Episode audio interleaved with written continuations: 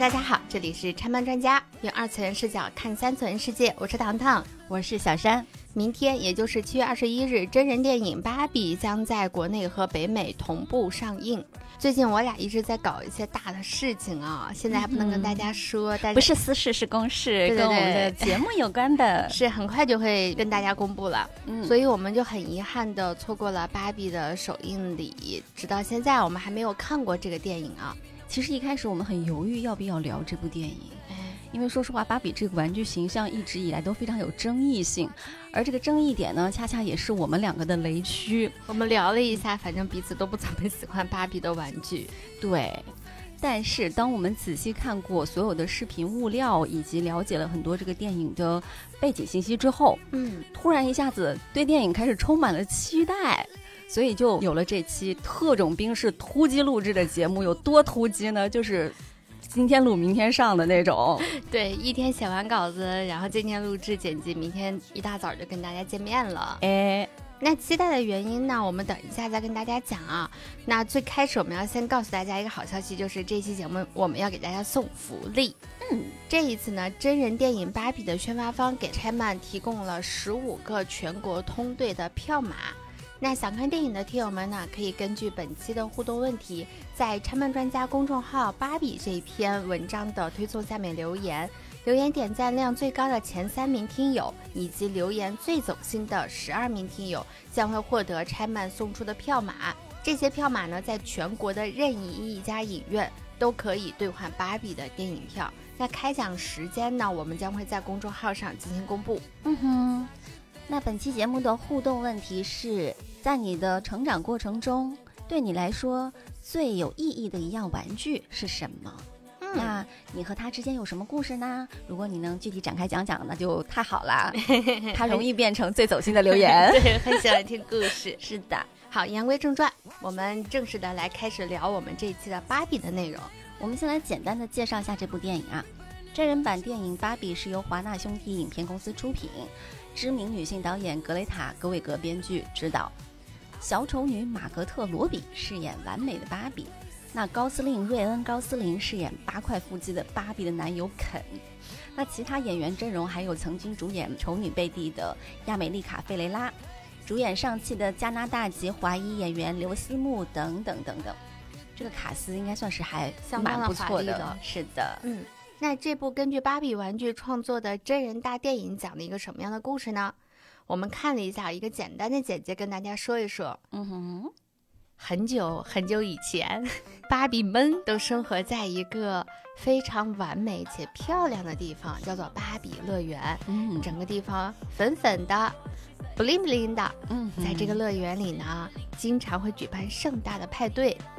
而且还有华丽的音乐，还有舞蹈。嗯，每个芭比呢都生活的特别的快乐，但是童话故事总有转折的那一天。嗯里面有一个大家常规意义上的刻板印象的芭比，有一天怪事儿突然间出现在她的身上，比如她洗澡的时候水突然间不热了，嗯再比如她再也不能像以前一样从屋顶上像仙女一样的飘飘的落下来，而是一头咣当就栽下去了。诶，还有一件非常恐怖的事情，就是永远踮着脚可以穿上美丽高跟鞋的芭比，突然间脚后跟着地了，她变成了扁平足。如果说玩过芭比娃娃或者了解这个玩具的人，大概就能意识到这个它变成扁平足的这件事情对芭比来说是有多么的可怕。怕。正是因为她生了一系列的怪事啊，芭比跟一个貌似仙女一样的老婆婆就有一段对话，就说她要不要去到真实的世界当中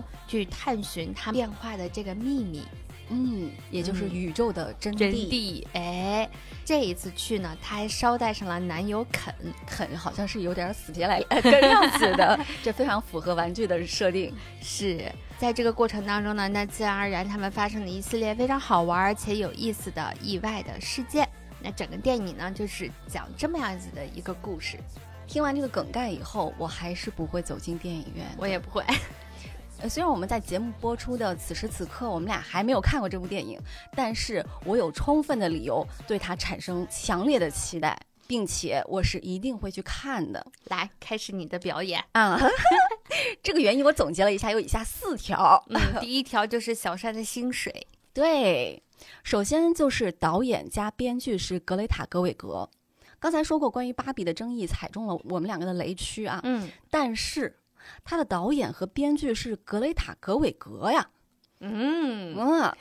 那在芭比之前，格雷塔只独立编剧和指导过两部电影作品，分别是2017年的《博德小姐》和2019年的《小妇人》。嗯这两部电影都是横扫各大电影奖项啊，有多横扫？咱们单独拿那个奥斯卡来说吧啊，嗯，博德小姐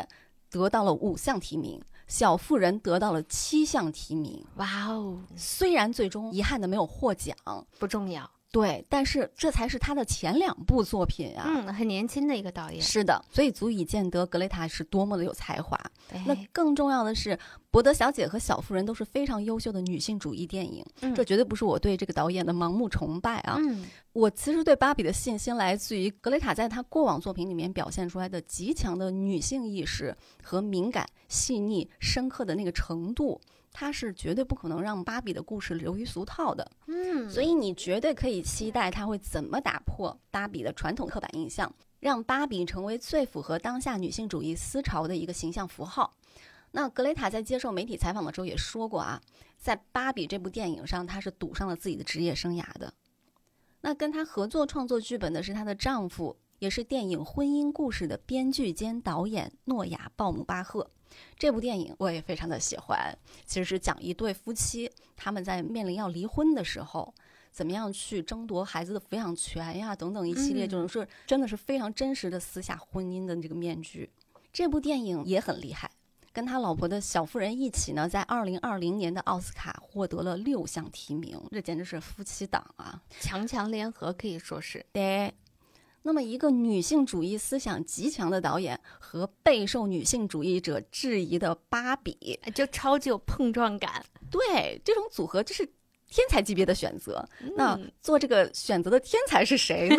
那我们就来到了第二条，这个太厉害了。曾经在《自杀小队》里面饰演小丑女的玛格特·罗比，她不但是芭比的女主角，而且还是这部电影的制片人。哇哦，很有眼光哎！是的，我以为她只是单纯的女主而已。特别厉害。她还有她的朋友，还有她的丈夫，他们一起成立了一个制片公司嘛。那拿到芭比的整个的拍摄制作这个权限呢，是马格特去找了美泰集团当时的 CEO，一个等新于上任的 E 说 CEO。美泰并没有在一开始有想拍电影做宣传的这个想法，呃，其实拍真人版芭比电影的计划是一直都有的，嗯并且之前也有考虑过，比如说安妮海瑟薇啊什么的。啊啊，很合适，因为她一直有公主标签。是的，但是呢，最终还是在二零一八年落到了那个马格特他们这个公司的手里嘛。嗯，这也是他自己去争取到的。哎，二零一八年到现在上映，二零二三，年，时间非常长了。是的，嗯、是一个长达五年的一个项目，嗯，也是他选择了格雷塔·格韦格编剧并指导芭比。哎，她真的是一个超级有眼光的演员。哎是，的，他有一个想要合作的导演的清单，那格雷塔就是在他这个清单里面的。哇哦，她不用去干演员了，她去做好好做制片人吧。嗯，是一个真的是非常有才华的一个女孩儿啊。嗯，可能大家过去最熟悉马格特的是演员身份，对，但实际上她作为制片人也非常出色。就连格雷塔·格韦格也说，她最初收到马格特邀约的时候很兴奋，嗯，因为马格特无论是担任演员还是制片人，他的作品都很棒。那我们简单说说马格特担任制片人的几部电影啊，嗯比如说《我花样女王》《前程似锦的女孩》《女佣》《波士顿绞杀手》，这些电影无一例外都是女性题材，包嗯括名字听不出来的《波士顿绞杀手》，它也是一系列针对女性的连环杀人案。你推荐给我过。 是吗？嗯，那我们来说大众刻板印象里的芭比是什么样的啊？青春靓丽、曲线玲珑、数不清的漂亮衣服，不停变换造型，拥有顶级的生活体验，扮演各种职业身份，又不需要付出努力和承受代价，也不用当个社畜。还有一堆人爱慕她，对，她就像是一个被豢养的金丝雀，一个金发性感尤物，一个完美的被物化、被凝视的一个形象。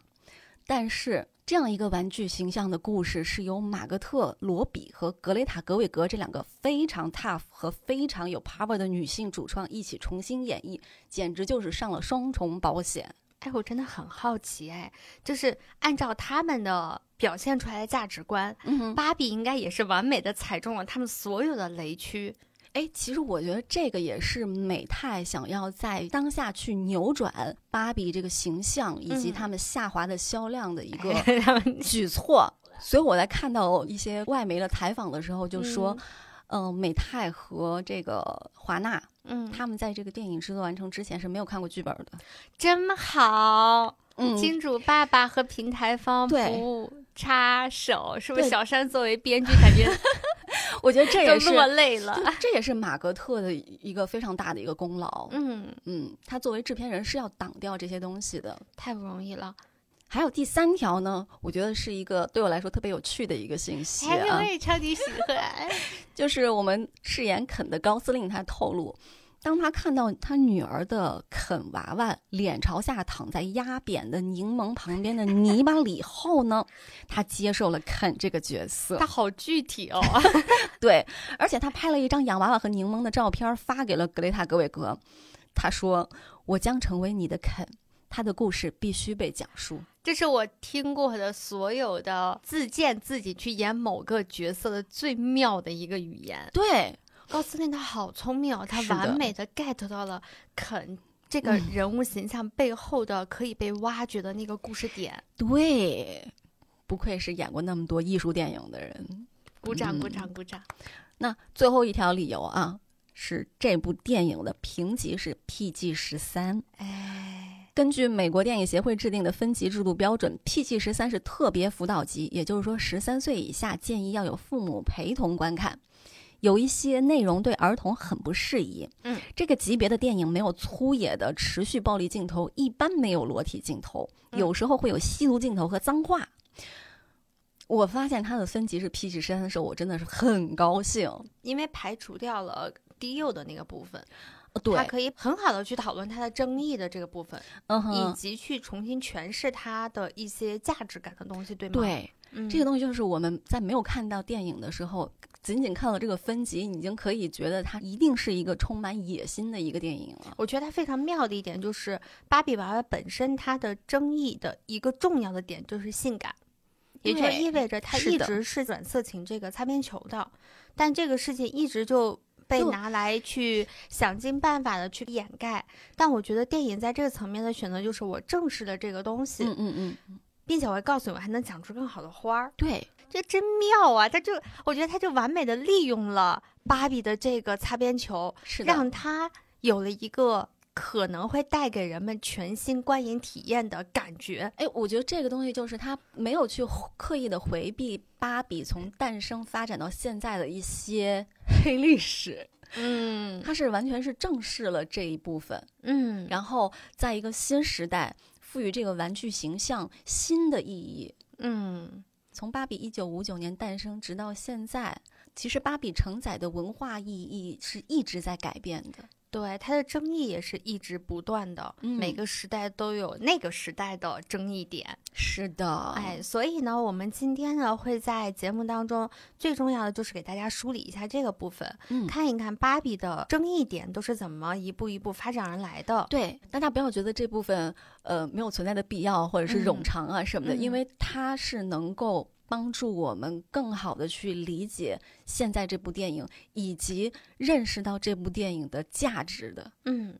呃，我可以坦白的说啊，在做这个资料的时候，我其实是对于过往的芭比真的是心怀复杂，呃嗯、是的，很难爱得上它，因为这个东西真每个时代都踩中我的雷点。但嗯是因为有了这一部的电影的诞生，让我去想到说，哦，原来这些雷点可以在之后的电影当中重新被解释、重新被解读。嗯哼所以我反而可以用一种新的眼光、新的心态去看待过往的芭比的成长的嗯历程。嗯，其实也是看到了很多我们社会思潮发展的影子，对。是一种非常有趣的感觉。那么在这期节目的最后啊，我们会有一个部分是根据有限的视频物料，嗯也就是几支宣传片，嗯来对这个片子进行分析。我其实有和看过的人交流过，嗯，他说你们的分析真的好准，嗯啊，于是我就嗯、呃更坚定了我们这期节目可以做的还蛮不错的信心。我觉得很重要的就是芭比的物料放的真的非常的用心和有策略，这对也是它很重要的一部分，就是关于它是一个啊，我觉得它宣传真是无敌了。这一部分我们就放到最后来跟大家再聊一下。嗯那我们先把这个时间拨回到一九四二年，嗯哼， 故事又要从很久很久以前开始讲 起。浪浪 a girl，哦对一九四二年呢，有一对年轻的夫妇，男主人呢叫埃利奥特·汉德勒，女主人呢叫露丝·汉德勒。他们两个人呢，在自家的车库成立了一家公司。这个是美国非常常见的一个车库创业的模式，有很多伟大的公司都是诞生于车库哦啊。，苹果也是嘛。对，那两个人最初呢是制作、销售是木质画框，嗯，然后把剩下的边角料呢会拿来做一些小小的小玩具啊什么的。结果非常意外的就发现这个玩具的销量，哎。不错，而且嗯在几年之内呢，就让他们很快的就能够有一个不错的收益。于是他们就决定说，那还不如我们就彻底的去做玩具得了呢。而且两个个人都是极具发明的那种 idea 的人。一九四五年呢，汉德勒夫妇和朋友曼特森合开了一家公司，这就是后来大名鼎鼎的美泰玩具公司。这夫妻二人呢，丈夫是负责创作的，那妻子呢是负责做销售的。嗯，在那个年代，我觉得女性在职场抛头露面就是一件蛮不容易的事情了，很是少的见。所以这个露丝·汉德勒肯定是一个很有魄力的女人。她的丈夫埃利奥特·汉德勒，他的确是很有设计玩具的这种才华啊。比如说，他首创了一种能够像机关枪一样连续发射的玩具枪，因为以前都是一发子弹一发子弹的这样的，这个玩具在当时就是挺前无古人的了。嗯嗯，而他的妻子露丝呢，则干件比他更伟大的事情，嗯，那就是创立了芭比娃娃这个品牌形象，是的。那在结婚之前呢，露丝其实她一直在好莱坞进行工业设计学习，比如说嗯她就曾经在大名鼎鼎的派拉蒙公司的摄影厂工作过。她和丈夫呢也是在这里结识的，也就是说嗯人家一开始就有这个层面的这种功素底。养嗯是的。那我们现在回过头来看啊，芭比一直和时尚啊、流行文化呀、影视娱乐呀等等这些领域呢是紧紧捆绑在一起的。而且嗅觉非常的敏锐，嗯，并且他们很早就开始做跨界和联名这件事情，我觉得都是露丝受她在好莱坞工作的这段经历的一个深刻影响。嗯，而且她也非常非常有商业头脑啊，嗯，能嗯够看到大家对于这件事情的一个关注点。嗯，嗯，那在公司成立的时候呢，露丝其实已经有了一儿一女了，老大是女儿叫芭芭拉，嗯哼，小名呢就是芭芭比比，哎，那儿子呢就是肯。嗯这也就是是芭比和肯这个名字的来源。因为做玩具嘛，所以妈妈肯定会关注自己孩子玩玩具的这个情况。她通过一段时间观察之后，发现一件很有意思的事情，嗯就是男孩子的玩具丰富多彩，而且制作简单，并且这些玩具还能带来无限的想象，可以让男孩子幻想自己是消防员、宇嗯航员、牛仔、外科医生等。而且很多男孩子玩的玩具，它都有一个很重要的功能是能够变形，嗯，但是给女孩儿玩的玩具呢，就非常的少，品类很少，主要是、嗯哼主要集中在两大品类，一个是杂志里面夹带的纸娃娃。嗯这是一种平面的时装娃娃，比如说当时很有名的一个品牌叫贝奇。那贝奇呢是一种与孩子年龄相仿的娃娃，在每个月杂志上，它可以做很多很多的事情，比如说弹钢琴啊、做蛋糕啊，但是它还是一个纸娃娃，嗯，虽然可以给它换装，可以什么的，但这个东西它太平面了。说实话，这种玩具我小时候玩过。你玩过吗？玩过呀，一个纸模型，然后有好多的衣服，衣服上面有好那几个小纸片儿，对、然啊，后把它它折过插去进，哎，折一下就行了。哎，但女孩玩娃娃啊，通常她会伴随的就是要跟这个娃娃进行交流。我觉得嗯哼这是各个时代的女孩都会去做的一件事情，就是家家其酒。实男孩儿也会，就是他们通过玩玩具来尝试着扮演自己进入成人世界的一个状态。嗯，只是交流的语言可能不太一样，女孩她可能更多的是，我说的也是刻板印象啊，嗯，但是他确实，我我问过一些男孩儿，他们说啊，男孩儿就是两个恐龙放在一起，嘟嘟嘟，哒哒哒，嘿哈吼哈，吃你我打怎么的嗯啊？那女孩儿呢，可能就是更偏向的是一些细节问题的交流。嗯哼，嗯，那露丝呢就觉得这个情景呢就非常的有趣，但她觉得呢，第一纸娃娃玩起来很麻烦，而且容易坏；第二呢，她觉得平面的娃娃最重要的一点是没有办法激发孩子们的想象力。嗯，我觉得这个确实是个问题，因为它太二维了，太普通了，你是没有办法去想象它有很多很多可以展开的东西，因为你没有把它当成一个真人去看待。嗯，那还有一种娃娃呢，这个我们也见的比较多，就是像婴儿一样的小娃娃。嗯，那个时候女孩拿它更多的真的就是来办家家酒的时候去用。这两种娃娃呢，它要么是引导女孩成为一位母亲去照顾他人，要么就毫无想象力，随便换换衣服得了。那作为嗯玩具制造者的露丝呢，她觉得为什么我的女儿没有立体娃娃可以来进行打扮呢？嗯，在他的想象当中啊，他想要他女儿拥有一种什么样的娃娃呢？就是塑料制成的、拥有成熟形象的女性娃娃。她们可以像现实生活一样，拥有自己的衣服，可以涂指甲，可以描口红，可以做很多自己想做的事情。可能站在现在的眼光去看他的这个想法，是觉得怪怪哎呦哦的， ，so boring，对这是什么鬼东西啊？但为什那么是女生只能干这个事情啊？但那个时候是二十世纪五十年代，二战之后，对，全世界都百废待兴的一个状态。那个时候女性社会地位就是那么的低，那个时候虽然有很多类似的可以换装的娃娃啊，但是它的整体的设计形象还是更偏儿童向。嗯哼，更可爱一点，她不太会去展示成年女性的一种形象。然后露丝在她的回忆当中就说到，啊她觉得那些娃娃又笨又丑，看上去明明是孩子，却装扮成成人的样子，根本不像回事儿。所以她设想了一些相对更加复杂的娃娃形象，也就是后来的芭比。只是说那个时候芭比还没有被设计出来。嗯另外一个很重要的原因呢，是那个时候整个工业技术发生了一次飞跃，在塑料和塑形这个层面上，给了能够让娃娃变得更小、更精致的可能性。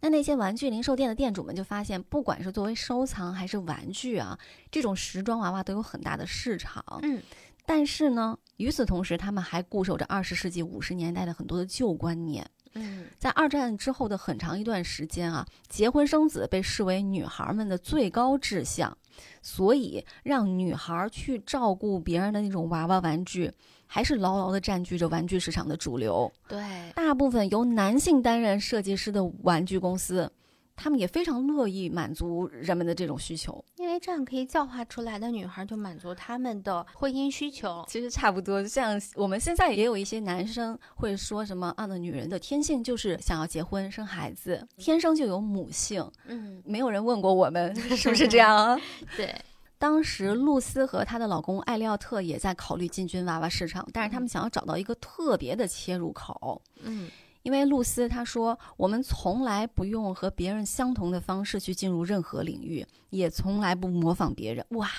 你看这个，就一下就可以展示出来，这个女性她为什么在那个时代，她可以出来抛头露面的去工作，并且还嗯承担着销售和营销的这个方是向。的，嗯，真的是一个营销天才了。是，但是呢，当她向老公提出她想做成年娃娃的这个设想的时候，她老公给她泼了盆冷水。其实艾利奥特平时是非常支持妻子的想法的，嗯但是这个时候他告诉露丝，没有哪个妈妈会给自己的女儿买一个有胸脯的娃娃。但其实啊，这个我后面了解了一下，在芭比最开始销售非常不理想的状态之嗯下哼，她、的老公一直是反对和不看好的这个状态的嗯啊。这个一直到很多年之后，直到芭比真正意义上的变成流行玩具，才扭转了他的印 象。所以人类的悲欢并不相通。对，不光艾利奥特反对，整个公司的团队，尤其是男设计师，也持着相同的观点。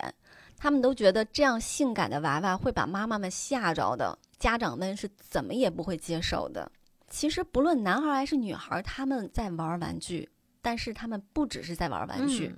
重要的是他们会长大，以后会成为玩具制造者们那样的大人。其实玩具一直在我们生活当中是承担着教育的意义的。嗯我是生了孩子之后才发现，小时候玩那些积木都是有原因的。爸妈会给你买这些玩具，不仅仅是为了让你玩儿，大概率是需要锻炼你某种能力。我怀疑我们小时候的父母不 知道那些玩具有什么意义，倒是现在的家长会更多去关注这方面。嗯对，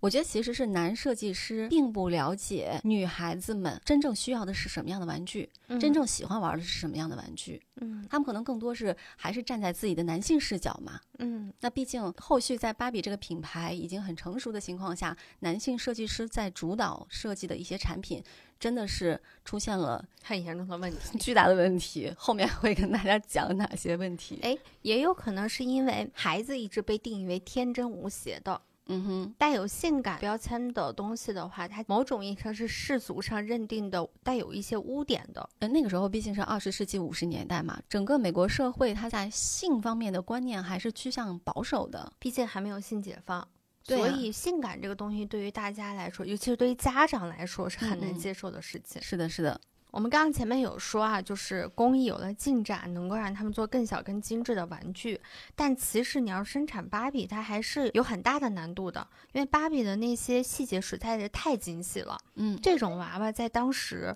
就是在露丝刚刚有这个想法的时候，是很难、很难、很难被制作出来的。嗯哼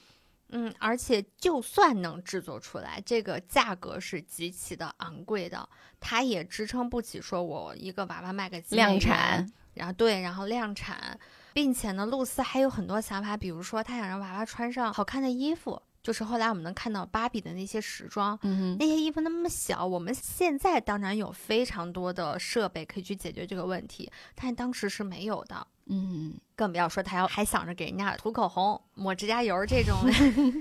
而且二战之后的这个薪酬也是不低的，嗯所以综上所述呢，在那个时候，当露丝有这个想法的时候，是很难实现真正意义上把这样子的一个娃娃做出来的。我觉得像露丝这种性格，她基本上是不会退而求其次的。嗯，他宁可等，我觉得是，就是他要的嗯完美东西就是这个东西，嗯，他是不可能允许他掉到他的心理的接受底线之下的，而那个底嗯哼线可能在我们看来就已经是八十分了。嗯那这个僵局一直持续到芭比，就是芭芭拉她的大女儿嗯十五岁的时候才被打破。你想那个时候。一九五六年了，你想十五年真的就是一九四一年、四二年，露丝有了这个设计娃娃的想法。那发生什么事儿了呢？一九五六年，汉德勒一家呢，他们去欧洲度假，在瑞士一个非常著名的一个地方叫卢塞恩。我查一下，这个地方就是风景优美，还有很多购物的地方。然后他在那儿遇到了一间玩具店，那露丝呢就和女儿呢被店外橱窗里摆着的一个玩具娃娃给吸引住了。那个娃娃还挺大的，有大概有三十几厘米高。那这个娃娃呢是一个硬塑料的娃娃，就是著名的莉莉。那莉莉呢，她的特点呢就是她有着和成年女性一样的脸，嗯然后窄窄的眉毛上面哎明显的一个倒 V 字，真的是啊，那我表情看有点凶凶的。你也可以认为她是风情万种。啊，他确实是双目是一种，他没有正眼看你，然后含情脉脉的，然后他那个嘴还嘟嘟的、红红的，加上他的身材十分的诱人，嗯双腿修长，胸部丰满，腰身纤细，所以不免带着几分挑逗人的这种意味。在当地呢，人们称她为“莉莉美人”。嗯莉莉最早出现于欧洲一部名为《画报》的低俗报纸的连环画当中。这个连环画主要的受众呢是成年人，所以呢，莉莉她被作为情趣玩具在出售。那连环画中呢，莉莉的目标就是那些有钱人啦。她穿着暴露，姿态迷人，带着有暗示性的话语。比如说啊，在一幅漫画当中，她用一张报纸裹住自己裸露的身体，对一个朋友说：“我们干了一架，他把送给我的所有礼物都要回去了。”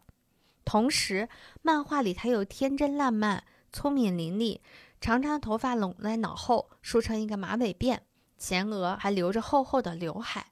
这形象和他做事儿，说完之后，我觉得特别像咱们现在所说的那种高级外围的那种感觉，是不是足够接地气了？海天盛宴，有一一些吧。这有点网龄的人才能听得懂我在说什么。所以当时莉莉被创造出来之后呢，她很快就开发了一款娃娃，就是后来露丝看到的这一款。如果让这个娃娃她穿上高跟鞋，基本上就可以被称为应招女郎了。嗯，哎呀，应招女郎真的是一个更古老 的词。这得是上世纪的，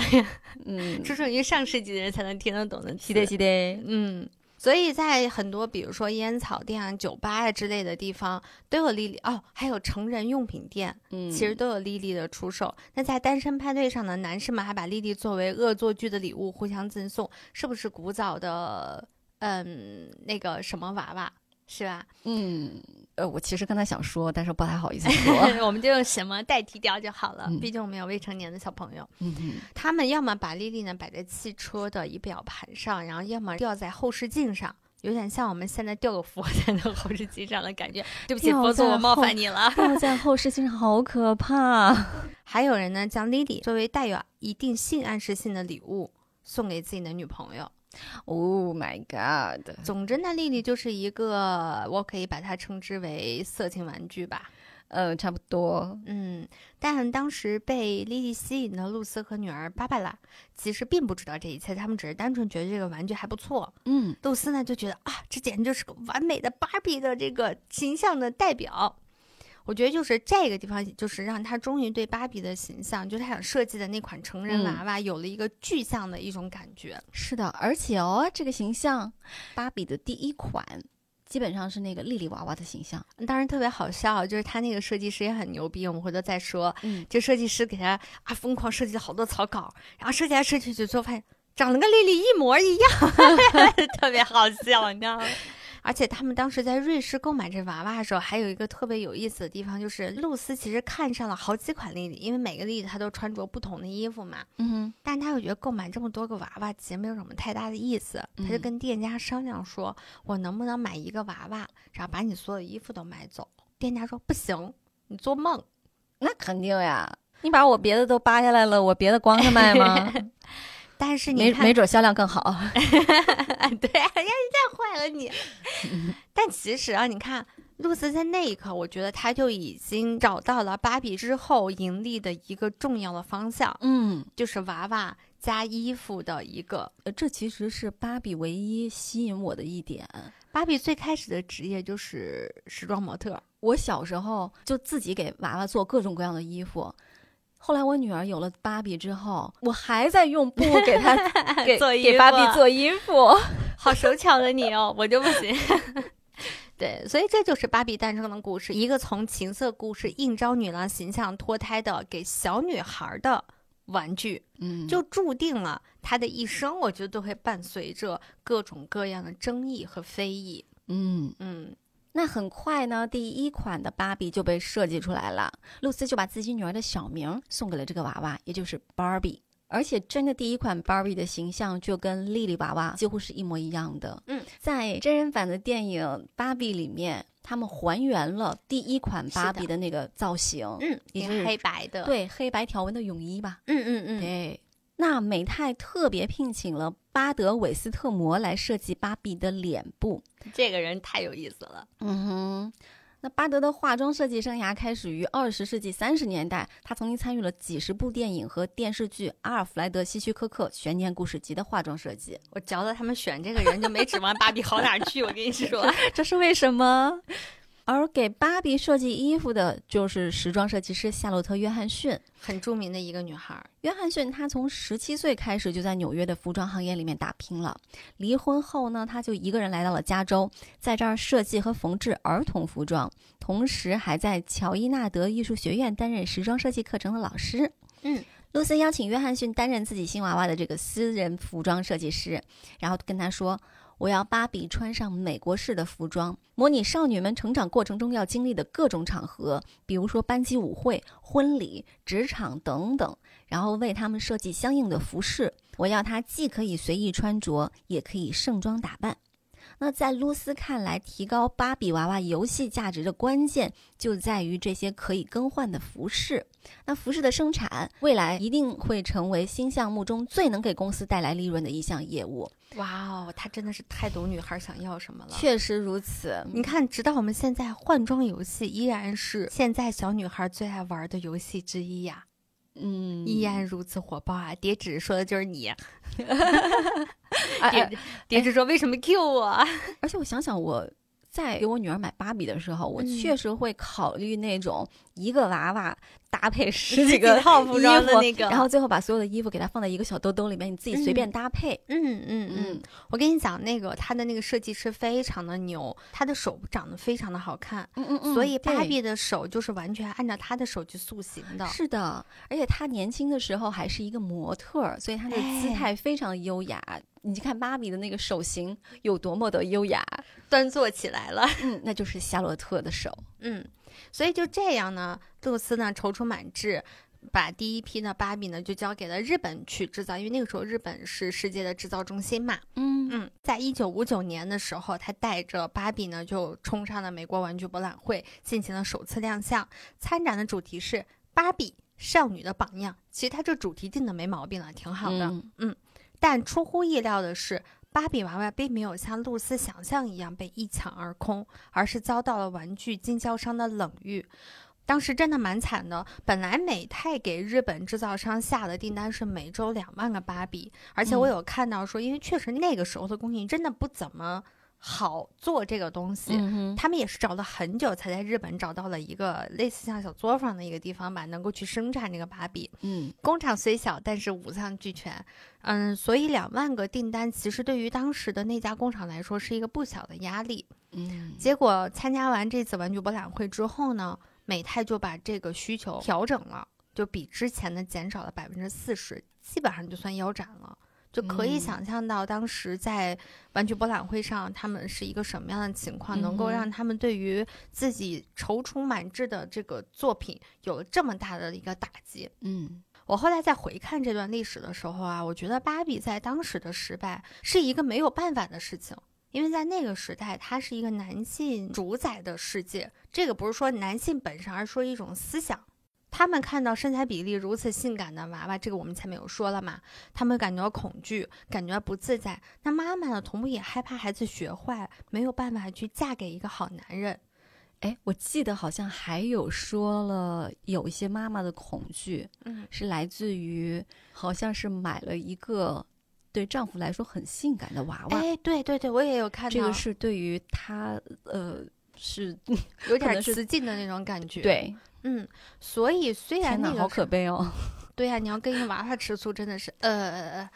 没有办法的事情。所以尽管当时芭比在孩子圈子头已经有一定的口碑和反响了，嗯但奈何掏钱的是家长， 嗯孩子再喜欢，家长不接受，这个销量肯定就是上不去的。嗯，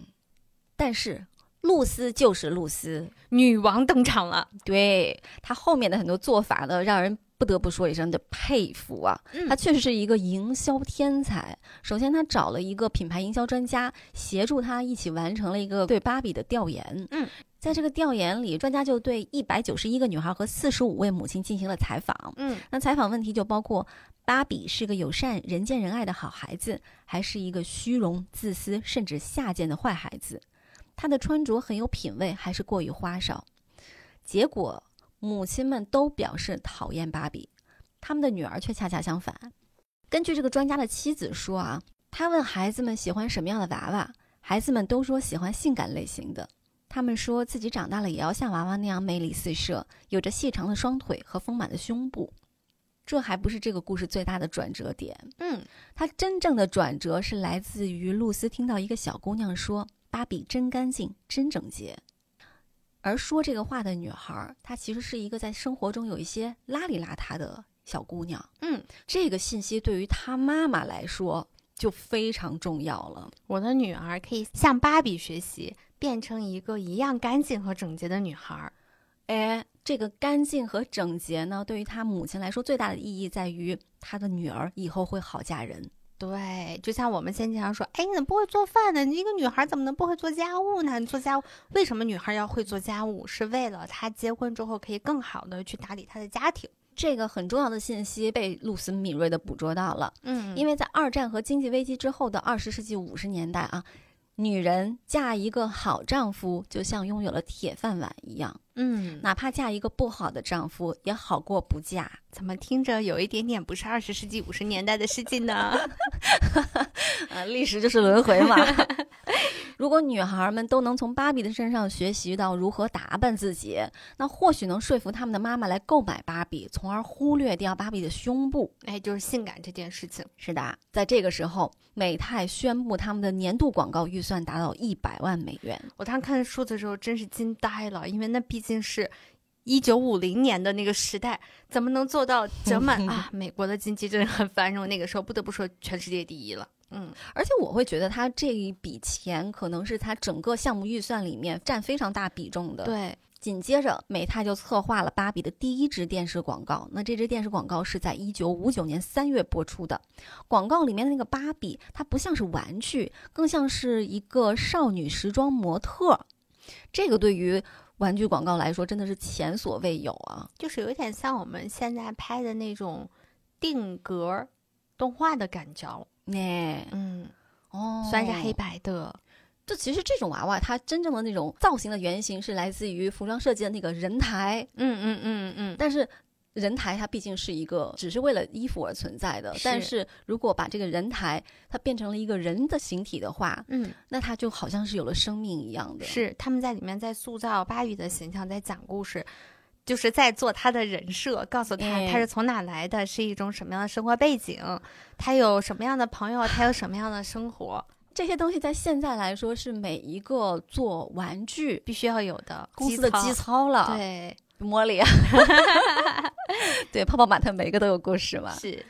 就在这支六十秒的广告里面呢，观众看到的塑料玩具就像是一个真人一样，嗯，他会游泳，会唱歌，会参加派对，还有着不同的服饰，嗯就是一个活生生的一个小姑娘啊，嗯过着人见人羡慕的 上流上流生活的小姑娘。嗯，在整支广告的过程中，芭比只有一次被称为玩具，就说明他们有啊他好聪明哦，对这一点他们有刻意的在人格化这个东西。是的，当时就连广告里面的音乐都是特地请人按照二十世纪五十年代流行的抒情音乐创作的啊，那个歌词就体现了美泰的销售口号：嗯有，有朝一日我也会和你一样，知道自己要做什么。芭比，芭比，美丽的芭比，我要把自己当成你。长大后，我就成了你。哎哎呀，哦，我怎么这么 low？但真的是我觉得芭比的这一步踩的非常的精嗯准。在驴子面前掉一个胡萝卜，嗯，或者说是这个榜样的力量是无穷的。 我们总会让这件事情垮 掉。就一下就本土化了。啊 我们bản尊一下吧，对，嗯，当时美泰内部的设计师就说，看着孩子们玩娃娃时候的样子，我们确信他们确实是把芭比当做未来的自己了。嗯，那对此呢，露丝表示非常的赞同。她从来都认为芭比的游戏价值就在于它能够激发孩子们对自己的未来的想象。哎，你看啊，我觉得前后说了两次关于露丝怎么认为芭比的游戏价值这件事儿，嗯我觉得现在很多玩具在制作的时候都不考虑游戏价值嗯，啊，所以我觉得他真的，他是一个懂玩具、懂女孩的成长的心理需求的妈妈、嗯哼，商人、嗯，懂市场的营销天才。啊是的。所以你看啊，我们叫她老公都是她老公，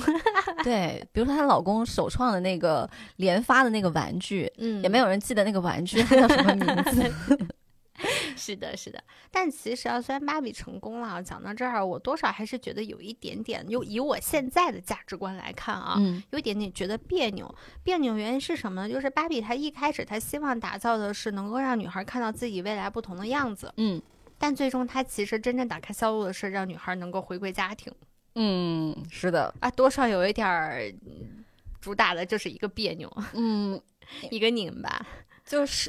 因为我们现在没有办法完全的弄清楚露丝她的初衷是什么样的，嗯，但是作为一个好的商人，哎，是应该去顺应市场的潮流的。嗯，你有再好的想法，如果说不是符合当下这个时代的话，嗯，那也是没有办法成功的。嗯，所以露丝在很多采访里，她不断地反复在表达的一句话就是，他们从来没有想过去干挑战传统的事情，嗯她只想去如实的反映现实。嗯，那但个是我觉得芭比它一直 是走在了反传统的这个前沿上。虽然芭比一直存在争议啊，但你不得不说它的价值取向一直是这样子的一个状态，就是在挑战人们对于传统的价值观的认定。其实这个在后面我们会陆陆续谈到哎，我觉得包括这一次的电影，它也有这个意味在里面，就重新解构这件事情。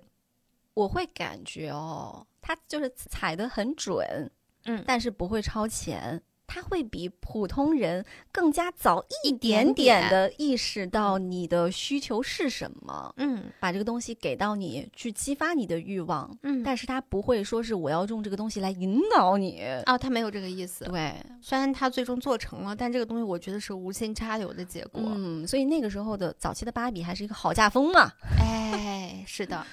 到六十年代，基于前面露丝做的所有的功课，六十年代就成了芭比的黄金时代。嗯，嗯，在这个时期呢，芭比的营销策略就是剃刀和刀片的原理。来解释一下，就是你买一现在个，大家都用电动剃须刀，有点哎麻，可能你买了一个剃须刀，然后就需要源源不断的购买刀片。嗯那之前还有一种商品也是这么操作的，就是相机和胶卷。那芭比就是购买一个娃娃，在不断购买它的配件，包含什么呢？服装、家具、房子、日用品、朋友和亲人，还有各种场景化的道具。嗯嗯，就是反正现在你怎么玩娃娃，当时人家就怎么玩娃娃。嗯，现在玩娃娃也是很贵的，哇哦，那些短视频的娃娃屋，我反正住不起。 然后在这个过程当中，有一些变动就来了，比如说在芭比诞生两年之后呢，小女孩们就不只满足于只玩芭比本身了。嗯哼，她们纷纷给美泰写信说：“请你们给芭比制造一个男朋友。”于是芭比就有了男朋友肯。嗯，一九六一年出品姐的弟恋啊，哎哎，真的是哎！一九六一年出品的这个肯呢，他穿的是一个红色的泳裤，外衣呢是维多利亚款式的舞蹈服，虽然很好看啊，也很具有学生气，但这么设计呢，主要是为了跟芭比可以一起跳舞。嗯而围绕着芭比和肯的广告呢，也是不断在创造他们的故事。只有一点，就是芭比只能谈恋爱，坚决不能结婚。嗯，我觉得这个有点像我们现在的那种偶像，你得单着，你不能结婚，嗯你不能谈恋爱，因为他们承载的是粉丝的一种幻想，对于未来生活的一种想象。这个想象就是一个女孩，她没有被婚姻所捆绑，嗯不用当妈妈，不用结婚，可以做自己想做的事情的时候所展示出来的一个梦。嗯。这个梦是不能碎的，梦一旦碎了，芭比一旦结婚了，回归到柴米油盐里头，谁还要买它呢？这那就不不就对，现实生活了吗？这像像是童话故事，没有人想听王子跟公主结婚以后发生了什么事情，所以什说，么谁出轨了 呀，谁做家务啊， 就、嗯没有这种问题。所以故事只能停在王子和公主从此过上了幸福的生活这里。哎，你看国王跟王后没有什么好果子 吃，那关于肯呢，从诞生之初呢，它就是芭比的附属品。以前其实我还真的蛮讨厌它，主要是我觉得它长得难看。然后其次呢，我是一个它放在货架上，我根本不会多看一眼， 对我我完全不会购买。对，嗯，我只需要芭比就够了。哎，但其实这一点啊，我觉得特别有意思，就是在这一次的真人电影当中，我们刚刚在节目的一开始有说，嗯，就是肯这个角色在电影当中，因为高司令，因为剧本的本身，他有了嗯一个让我们非常大的一个惊喜，嗯，就是原来哇哦，这样一个原来被人们永远称为附属品的一个角色，还可以挖出这么多的内容。嗯，而且糖糖说的这个呢，是基于我们都没有看过电影，不知道这个肯的整体最后故事的走向是什么。嗯，我们只是看了一支预告片，目前物料所呈现出来的肯已经有很多可以说到的了。嗯，总之呢，我的感受就是看完这支预告片，我觉得芭比在我芭比这个电影在我心中就已经可以预定为爆款了。因为我觉嗯得，如果它真正意义上能够把那支预告片里所传达的东西明明白白展示给观众看，它很难不成为一个爆款。是的，嗯，这支预告片我们会放在结尾的时候跟大家来详细的解读一下。哎，刚刚我们有说，露丝她做的事情是不挑战传统，只展示现实。嗯两次在纪录片当中，露丝说到这句话的时候，第二次，她后面跟了一句话，她说：“那个时代没有女人当护士。哎，你说的纪录片是网网飞飞的《玩具之旅》中的哦呃对对芭比对的那一集。嗯，所以呢，六十年代中期，芭比就拥有了非常多的职业，包嗯括但不仅限于的少女时装模特，这是她最早的职业啊。嗯时尚编辑、芭蕾舞演员、护士、空姐、网球运动员、歌手、经理、学生、老师，还有宇航员。嗯哼，芭比在这个时候终于开始向她的消费者去展示她的人生的多样性，终于嗯开始像她所宣传的、曾经想要的样子一样，就是我可以让女孩儿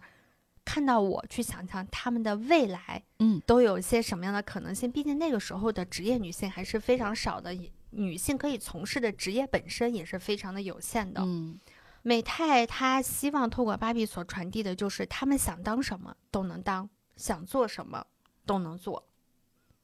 一九六三年，《纽约时报》写道：“女孩子们越来越将手中的娃娃视为未来的自己，而不是自己的孩子，这是革命性的突破。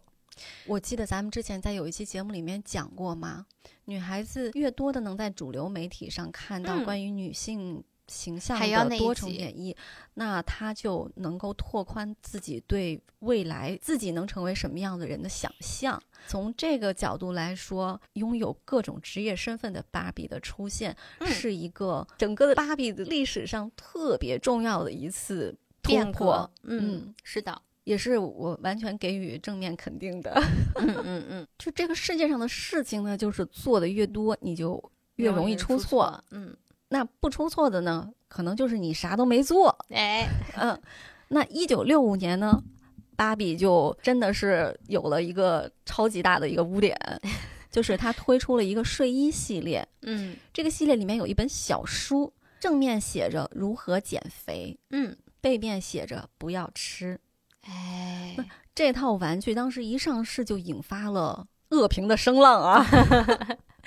这款玩具被指责为在教女孩子们厌食症。对，因为厌食症可能在我们国家还不算太多见啊，但我小时候看纪录片的时候，我真的是看到了在 Discover 频道嗯看到了一系列去讲，嗯，美国的女孩儿嗯是如何患上厌食症的。我当时特别不能理解这件事情，为什么？图什么？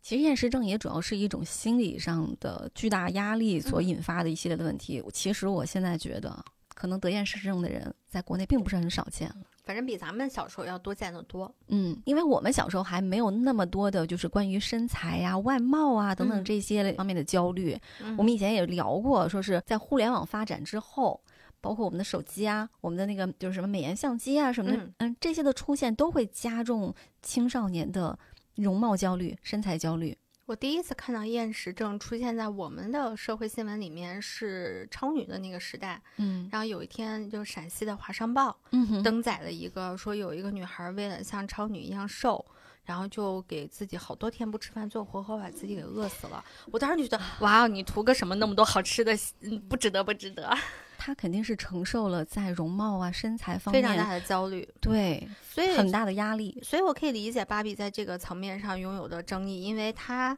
的完美身材确实意义某种意义上在推动这种焦虑的发扬吧，我觉得是。嗯，所以其实这些人物形象，它潜移默化的传达了一种审美偏好，那就嗯是女性以瘦为美，越瘦越越好，哎是的，哎白瘦幼嘛。嗯，那可想而知，那些年幼的小女孩如果经常接触这样的人物形象，会直接影响她们对自己体型的感知和评价，嗯，甚至让她们为自己的身体感到自卑。而且芭比还有一个重要的一个点就是她太完美了，她的完美是完全不符合人体的构造的嗯那种完美。嗯不管她是脖子长啊、腰细呀、腿长啊、身材就丰满啊，这些都是为了让她成为一个时装娃娃。对，我记得那个纪录片里面也有讲啊，他们为了让芭比穿上几层衣服不显得臃肿，嗯，所以把她的脖子撑有意给加长了，对，就是嗯那种脖子 人类长不出来 的，对，自然状态下长不出来的。是，的，就是很多人受到这种错误的引导之后呢，他们会就他们开始慢慢的趋向于完美主义。那这个哎完美是打引号的，是的，就是白瘦幼的那种完美吧。嗯，那他们充满了对自己身体失去控制的那种恐惧，就会出现我们前面说的厌食症那种状态。，对他的自尊程度也会降大大低降低。嗯，那甚至会偏激的使用很多的整容手段，让自己变成真正的芭比。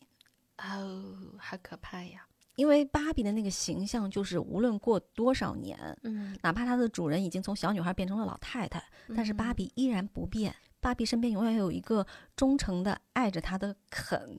嗯哦，它其实就是它不仅在身材上让你焦虑，它还告诉你，你只有拥有这样的身材，你配得到这样子的爱。所以很她多配得到肯这样的舔狗。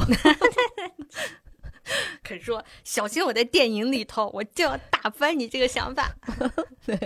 对”我大概能理解为什么他们会有很大的焦虑感了。嗯，二零零六年，发展心理学发表了一项特别有说服力的研究啊。这个研究就发现，和那些接触其他娃娃的小女孩相比，从小就接触芭比娃娃的女孩，她更在意自己的身材是否纤细。嗯，很有道理。有一位女权主义摄影师 Mary Wallace，她就是生长于芭比的时代。她回忆过去芭比带给她的心理的影响的时候，她就说：“那些纤瘦的芭比娃娃像白色鬼魂一样在我脑海中徘徊。芭比的形象哎呦牢牢控制着我作为一个人，作为一个活生生的身体对自己的态度。他们缠绕我，扰乱我，不断的消耗我的自尊。啊、好可怕呀！你那他真的是受芭比影响很大哎。我你差不多过了小学十岁，我就把芭比忘到脑后勺去了。换个角度想想，如果说我们从小到大啊，我们如果有一个发小、嗯女孩儿，嗯，她学习成绩很好，长得非常的漂亮，家境也很好，生活的各方面的物质条件都非常的优越，嗯然后她身边也有很多喜欢她的男生，嗯，活在这样的人身边，你很难不自卑，对呀。就是尤其在你的三观还未定型的时候，是的呀，那嗯芭比就像是一个完美的别人家的小女朋孩友儿，嗯，是真的像她说的如影随形，就像鬼魂一样的。是的，那 Mary Wallace 花了很多年的时间来克服芭比对她的影响，嗯，她希望通过她的照片来呈现芭比现象的影响之下不恰当的价值观，就比如说，一个女人的思想、心灵和灵魂都是不重要的，头可以互换，个性可以被抹除，纤瘦完美的身材就是她的一切。哎，所以对芭比有一个定义，就是完美的笨女人，是，这这不是是这不就对他刚刚那句嗯话的一个概括？你说她明明是一群女性设计师，嗯为女性设计出来的玩具，嗯但是它在这方面却有非常浓厚的父权制的阴影在里面。我觉得这也是在那个时代下的女性很难去跳脱出来的一个时代背景带给他们的影响。对那个时代的男性来说，美丽的笨女人，金发碧眼，大脑空空，嗯嗯，这就是一个很完美的一个妻子的形象了。嗯，我们在看美剧《致命女人》的时候，哎它就是会有非常多这方面的表现。是因为它有年代感嘛，所以它其实在里面暗含了非常多的在某个年代之下的女性形象是如何被定义的但是这个你议题。但是没想到你们会被杀吧？对，那围绕着芭比还有一个非常大的一个争议，就除了身材争议以外啊，直到嗯现在都会被拿出来随一直 Q 的一个点就是芭比粉。嗯，说实话，这段时间我确实是眼睛承受了很多。不灵不灵不灵，哎，闪瞎了。对，然后我就有看到有人说啊，就是芭比定义了粉色是属于女孩儿的，然后我就在想说，是不是这样？我就真的去查了一下相关的文献资料啊，发现，哎，还真不是。因为大家。家为什么觉得这个粉色被芭比定义就很难接受？就是像我们前面说，因为芭比是一个无脑的，然后性感的又可爱的，最重要是无脑的，她没有思想的、没有灵魂的一个女性的一个形象。所以直到现在，有很多女性她是希望能够跟这样子的刻板印象划开界限的。比如说我们之前的某些综艺里面，龚琳娜她就有说，她不敢穿粉色，因为她觉得她自己是一个不漂亮的女孩儿，她没有嗯资格穿粉色，所以后来节目组让她穿了一个粉色的战衣，然后拍了一个很漂亮的一个海报。比如说我在年纪慢慢的变大之后，我会嗯觉得我不能再穿粉色了，哎，我就没有这个方面的压力。我就觉得哦，她太嫩了。对我来说啊那我女儿她同样不穿粉色，因为她啊觉得粉色不酷。哦，那你可以跟你的女儿说，在两个世纪以前，就是两百年嘛，有点远了啊。嗯就就是是粉色代表的是男孩儿，蓝色代表的才是女孩子。为啥呢？因为在那个时候啊，就是童装大都都是白色，那个时候的颜色并没有性别概念。嗯，然后我小可能因也因为那个时候孩子不怎么值钱，我不惜的为你特地还整一个性别色。哎，对，因为我们之前在聊爱丽丝的节目的时候有说过，儿童这个概念是工业革命之后才诞生的。在此嗯之前，说白了就是你就是一个就是打从你能下地开始，你就得是劳动力了。嗯，对，工 具，嗯，就是人就是工具啊，算我们现在也是。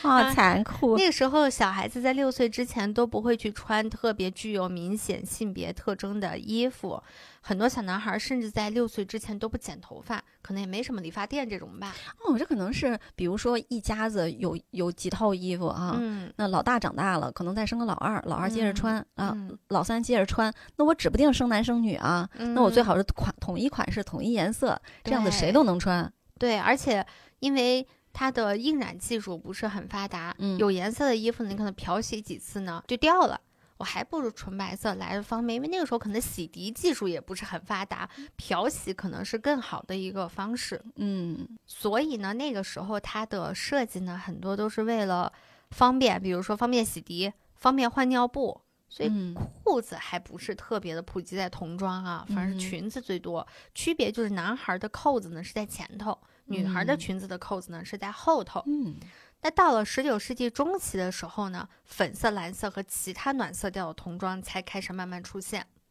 所以就是工业革命之后，大家终于觉得小孩儿可能有一点价值了，哎，嗯、值得为你们设计花点衣钱服了了。 对对对，是的，是的。那一战之后呢，童装上颜色才有一点点的性别代表，只不过颜色暗示的性别和现在恰恰是相反的，粉色对应的男孩，蓝色对应的女孩。在一本一九一八年的商业杂志中，有一篇评论说啊，粉色更适合男孩，是因为粉色是一个果敢而强烈的颜色。哎，这跟我们的现在的感觉不一样，我们感觉粉色是一种暧昧的、黏黏糊糊的颜色，是吧？嗯蓝色则是比较沉稳雅致，更适合女孩儿。而且粉色是从红色当中延伸出来的一个颜色，能让人快速的联想到的是血液和暴力哦。而且许多国家的军服都是红颜色的，在感官上让人一下子就能联想到男孩儿。嗯，时态变化是真快呀！是的。 那时代变化对于我们思想的塑造也是，真的是让人始料未及。 对你比如说，他们觉得蓝色宁静而沉稳，像天空和海洋的颜色。圣母玛利亚的袍子也是蓝颜色的，所以那个时候人们认为蓝色更适合女孩儿，打死都想不出来这种理 由。哎，我想想还真是哎，因为我在看画儿的时候，嗯就以前西方的、西方的那个油画的时候，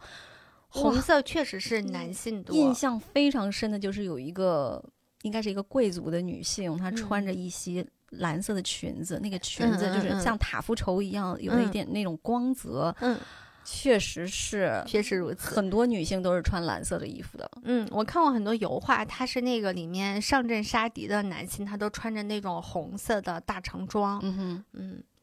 那一九二七年的《时代》杂志还列出了一张表，它上面标着男孩和女孩应该穿的颜色。不过这个跟美感没啥关系啊，它主要就是根据美国各大商场的广告总结来看的。嗯，那我觉得它其实就是一种消费行为，主要就是来诱导大家来购买相应的商品的。嗯，但是呢，当时有很多有主见的父母并不被这种宣传攻势所打动啊，他们毕竟更在意的是区分年龄感，而不是区分性别感。嗯哼，嗯，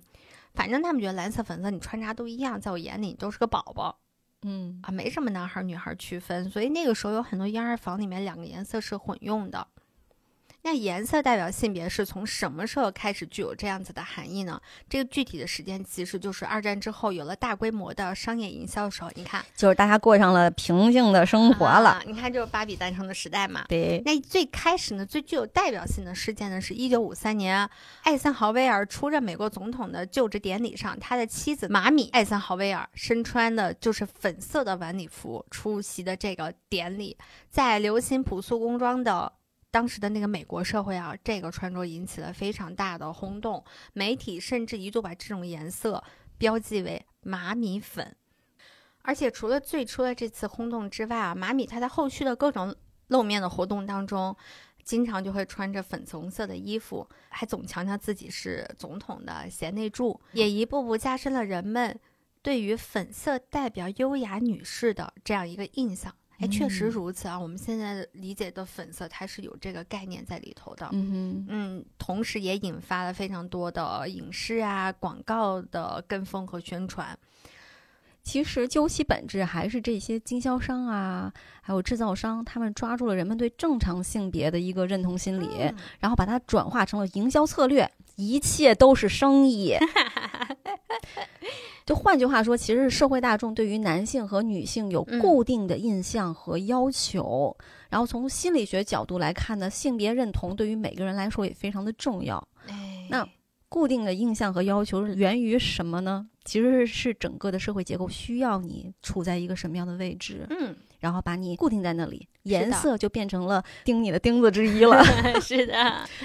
那这些经销商紧紧地抓住了这一点啊，说服人们买一些特定的东西来表明自己的性别是正常的。嗯那色彩其实就是从这个时候开始具有了代表性别的意义。嗯，其实直到现在还是如此。如此比是的如说粉红税，哦，也就是说同样款式、功能和粉红色就造价的商品，那粉红色就是要比别的颜色要贵，比如说百分之十嗯呃一个，价格。嗯嗯那它卖的就是女性。是的，身为女性，如果你要去选择这个粉红色的产品，你就不得不去多支付这一部分的钱。嗯这个就是消费主义为女性设下的一个粉红税的陷阱。嗯另外呢，就是心理学家弗洛伊德当时他的思想可以说是风头正劲啊。嗯这些父母们呢，他们也愿意买这种性别特征明显的东西，因为他们担心穿中性的衣服长大的孩子以后性取向会变得不正常，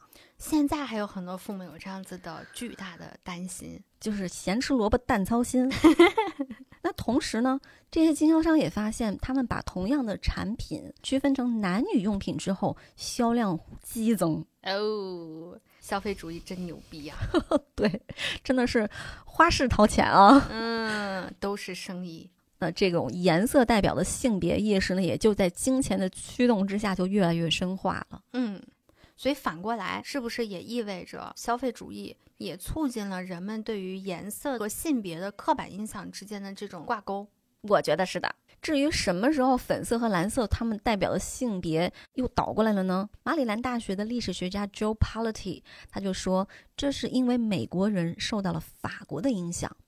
法国的传统一直是用粉色代表女孩，蓝色代表男孩。法国又奠定了整个二十世纪的时尚圈的坐标，所以就是美国人，嗯，真的是就像墙头草一样啊。嗯，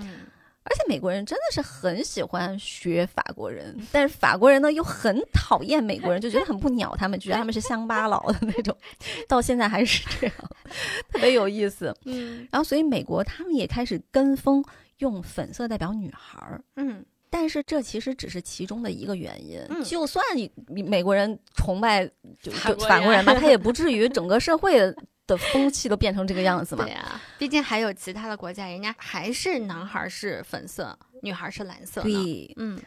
那真正的让粉色代表女性这个观念变得根深蒂固的原因呢？啊，非常的讽刺，嗯其实就是上个世纪六十年代女权运动的兴起。嗯，这个诶，真的是让人意想不到呢，太意 想不到了， 各种意想不到。是，那个时候的女性开始摒弃以前文化定义的这个女性形象，嗯她们开始剪短发、穿裤子，然后男性呢也开始敢于留长发，然后穿连体的长袍。嗯所以我其实觉得女权运动真的是一个同时解放了女性和和男男性的的嗯，共嗯同的一个思想运动吧。嗯哼，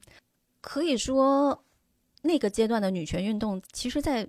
欧美整个的那个范围之内，都可以说是轰轰烈烈的。嗯那很多的美国的妈妈们嗯受到这种思想的影响，她们开始刻意的不去给孩子买传统的被定义为女孩应该穿的那种颜色，嗯她们反而去买了传统认为男孩应该穿的颜色，就嗯是粉色。嗯因为女权运动的如此的成功，嗯，如此的深入人心，嗯以至于粉色开始跟女性变产成生了强关联是的，哦。真是万万没想到。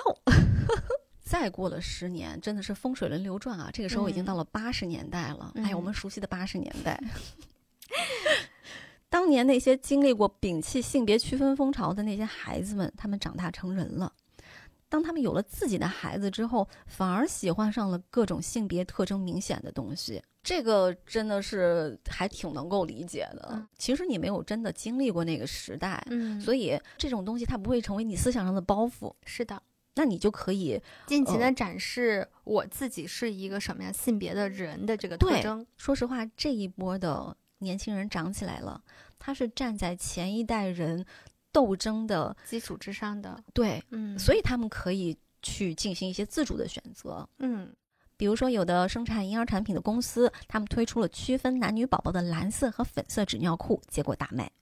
那个时候新生的女婴，她们的粉色发带也是这个时候开始流行的。啊，表达我是个女孩子像我们看很多那种好莱坞的那种老电影的时嗯候，，有很多小朋友他就会系一个像粉色的丝带，嗯，然 后你也不知道那个丝带干毛用的。 嗯，前两天在短视频网站上看到有个妈妈非常苦恼，因为她小姑娘的应该是剪过头发了，所以嗯哼那、头发有点短短的，就是寸头的样子，穿了一个很漂亮的粉色小裙子。她妈妈很苦恼说，即使我们这样走在大街上，还有人会问我你们家是小弟弟吗？为什么会这么问？好失礼哦！因为她的孩子已经是两三岁，能听懂人说嗯话了。孩子本身其实是非常抗拒被人称为小弟弟这件事情的。嗯所以，一方面你痛恨消费主义，你一方面不得不佩服他们，就是嗯他们真的把心理学玩转了，真的是踩中了嗯人们对于性别认同的一个重要的一个点上。是的，听我们前面拉七杂八讲了那么多啊，嗯其实总结下来就一句话：粉色代表女孩儿，它完全是社会文化塑造的结果。嗯，那它不是一个芭比天性选择， 对，，它既不是天性选择，那芭比也并不是始作俑者。嗯只是说芭比恰好在这个时期，又精准的踩中了这股商业的东风，嗯，然后把粉色跟芭比牢牢的捆绑在了一起。所以在那样子的女权运动背景之下，芭比当在当年啊，她想嗯表达的是，我穿粉色，我不是传统女性，啊，不得不说，露丝好精明啊！嗯天哪，简直她就给像女是孩儿就是传达了一种，你可以穿粉色，就意味着你可以像男人一样活在这个世界上。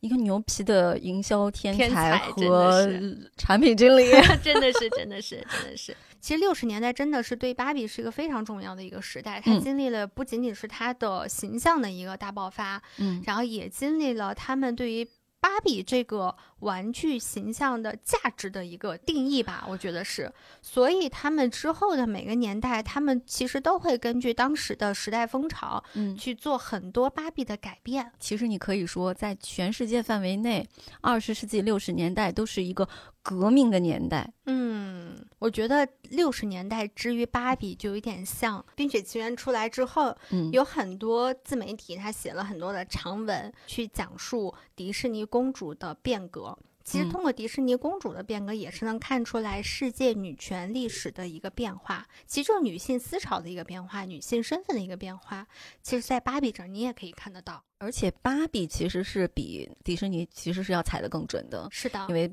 动画电影毕竟有一个制作周期嘛。嗯，这么革新的芭比，它到了七十年代又是一种什么样的状态呢？七十年代全世界都在流行运动主题，也不知道为嗯什么，可能真的就是打完仗人生活嗯变比好了较吧。比较偏享乐主义了。嗯嗯嗯，然后所以呢，芭比呢又推出了一系列的运动类芭比，嗯啊，比如说有打网球的，有滑雪的，最有名的当属在马利布海滩上的古铜色的泳装芭比。这一套呢，它其实是芭比最成功的形象之一，直到现在都是收藏界的心头之 好。马里布海滩对于肯来说也是意义非 凡的。你说为什么我从来没有在芭比的世界当中存在率如此之高？ 嗯这个芭比之所以火啊，我觉得它根本就不是因为泳装，因为芭比的第一款就是泳装。嗯那真正的火是因为它做了一个非常大的变革，就是芭比的眼神。我们之前有说啊，芭比的形象是来源于色情娃娃 Lily。那 Lily 她的一个非常大的特点就是她的眼睛是从来不正视对方的，就就是有一点往斜下瞟。芭比同样也继承了这一点，直到马利布海滩的这款芭比呢，才有了我们后来看到的能够直视我们消费者的芭比的形象。我和他有了眼神的交流。嗯，这一点在网飞的纪录片里面有个比较详细的介绍，它有个类比，他说，在十九世纪的色情传统里面，油画当中描绘的女性是从来不正视观众的，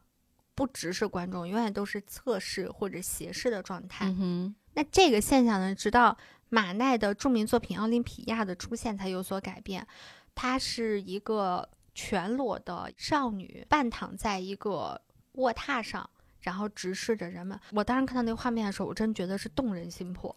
嗯她可以非常自信地向大家去展示这个东西，展示她的身材，也由此削弱了她的色情感。嗯所以，其实从马利布海滩的这款芭比开始呢，芭比就不再为自己的身材，因为确实很性感嘛嗯，而产生羞涩。她可以大方的展示自己的身材是什么样了。我觉得恰恰在这一点上，它非常大的削弱了芭比的色情的那个擦边球的那种感觉。嗯哼，嗯，这一点呢，它其实和七十年代兴起的性解放运动有着非常直接的关系。这场运动呢，也是十分的轰轰烈烈。嗯所以说，二十世纪就是一个革命的世纪。那性解放运动是二十世纪六十到七十年代发生在西方世界的一种挑战传统性观念和性道德的社会思想和社会运动。那代表的国家就是有美国和法国，嗯哎呀，非常典型的了。哎，那美国的性解放运动开始于越南战争时期，他们的口号是要做爱，不要作战。其实有点反战的意思。是的，是的，嗯因为越南战争对于美国来说是一个污点。 对，是的，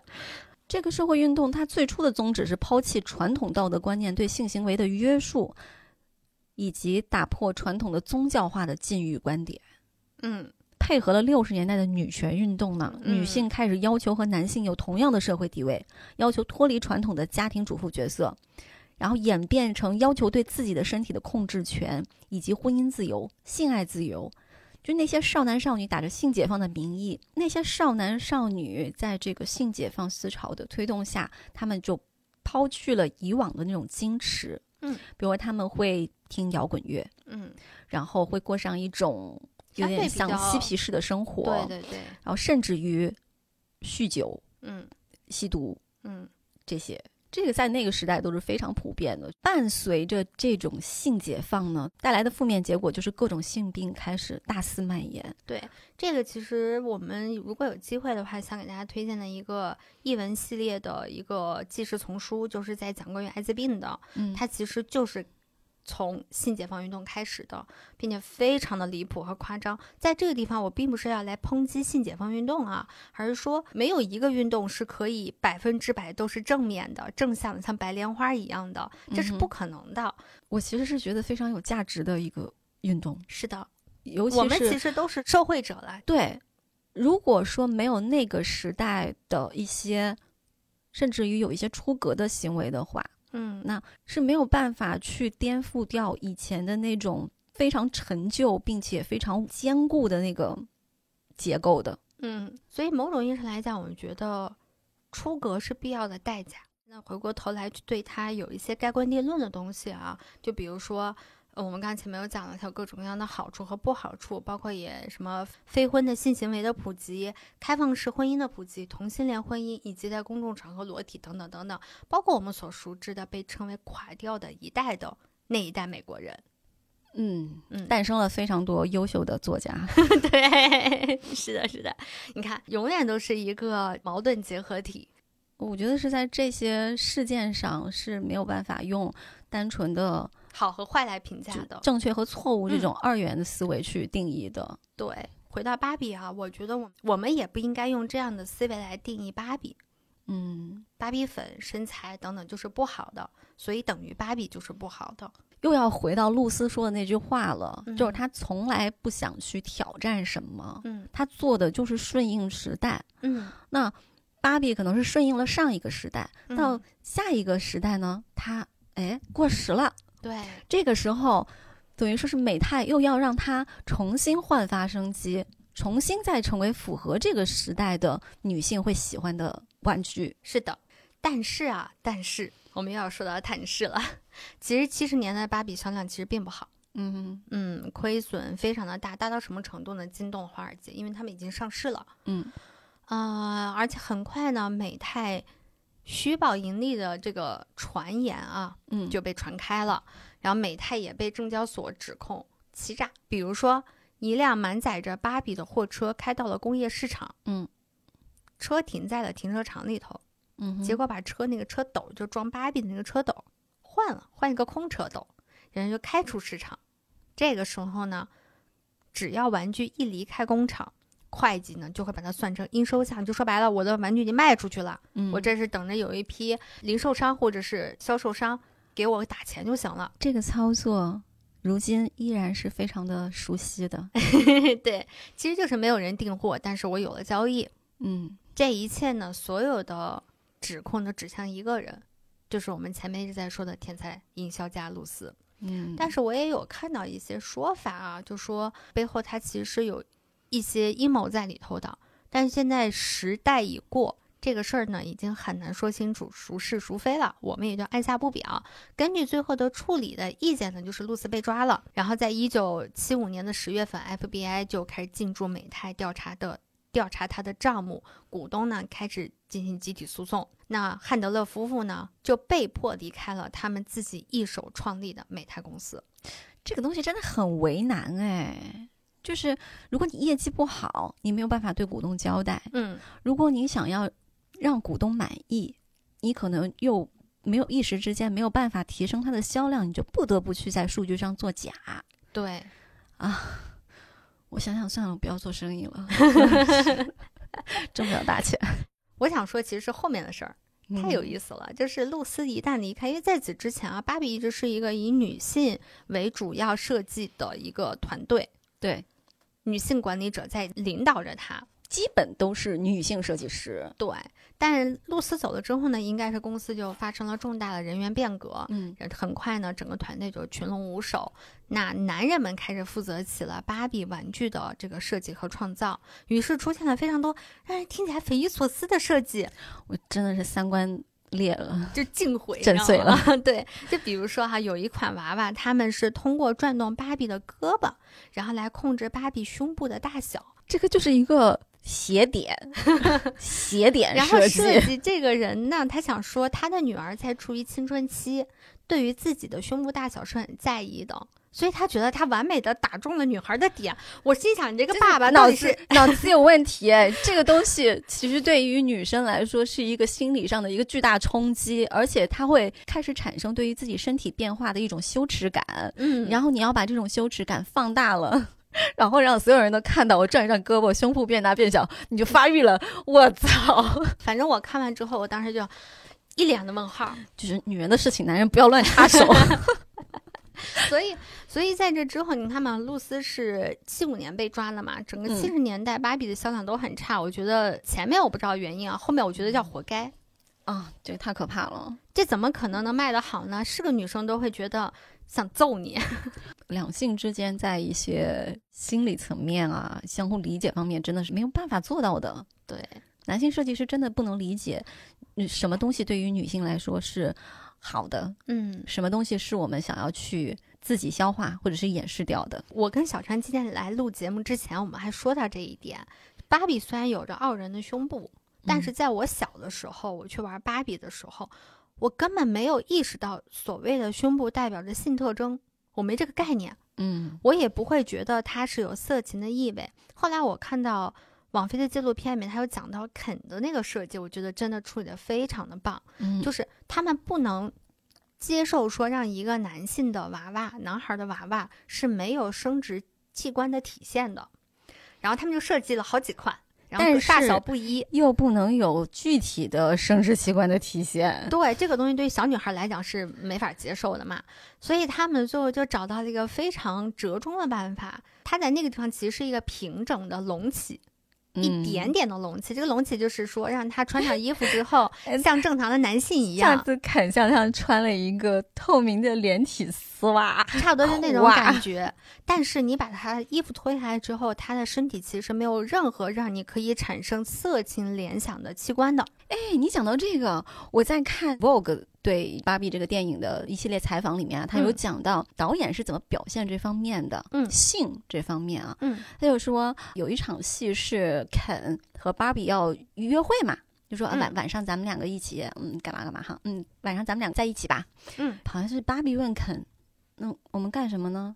然后肯说，嗯，我也不知道，没想好。嗯，也就是说，他们两个完全不像成人世界里面一个啊、一男一女，他们晚上在一起要啪啪或者怎么样的。啊他真的是很细微的捕捉到了这个玩具，嗯当他进入一个真实世界之后，他是人，他又不是人。的一那个点，对这个，嗯他是没有性欲的，嗯，就完全没有性方面的这个呃特征的。对，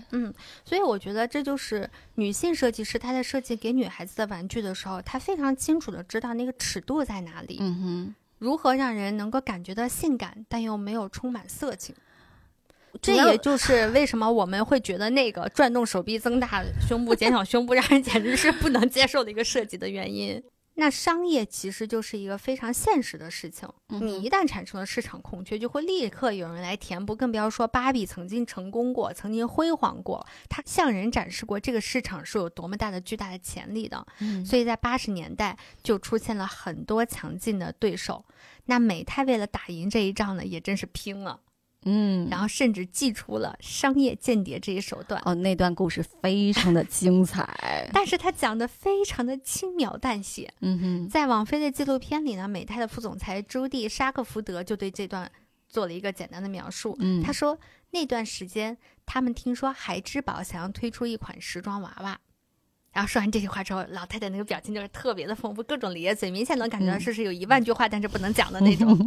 然后咧了半天嘴呢，然后他说啊，一周之后他接到了一个销售员打来的电话，告诉他说，朱迪，我知道那是什么了，他们要做摇滚明星。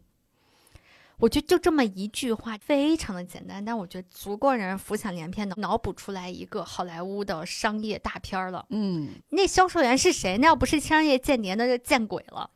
嗯，是吧？对，还真是哦。嗯，那这个人是美泰安插的呢，还是他们收买的孩之宝的人呢？是不是？就感觉故事点哎来呀，了。 说实话啊，就是大家彼此彼此， 对对对，是的，间谍嘛，这种东西啊间。谍就是你有我也有，嗯，然后美泰呢就特别想抓住这个时机啊，于是他们做了一次非常大的，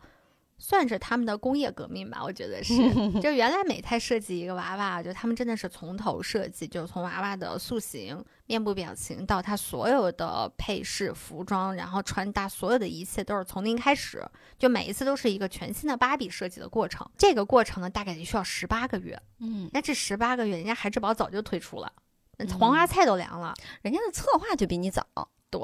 所以呢，要打这个时间差呢，就得像我们一样来个特种兵似的 突击，对，那突击怎么突击啊？原来没这么干过啊。于是他们就想了一个办法，我觉得也是对于他们来说挺出格的一个做法，嗯就是在现有的芭比的所有的形象和穿搭当中，挑选他们觉得能搭得上的东西，嗯，然后在短短的那个设计大概用了十六个小时，推嗯出大概是四个月，就嗯推出了一款上市了，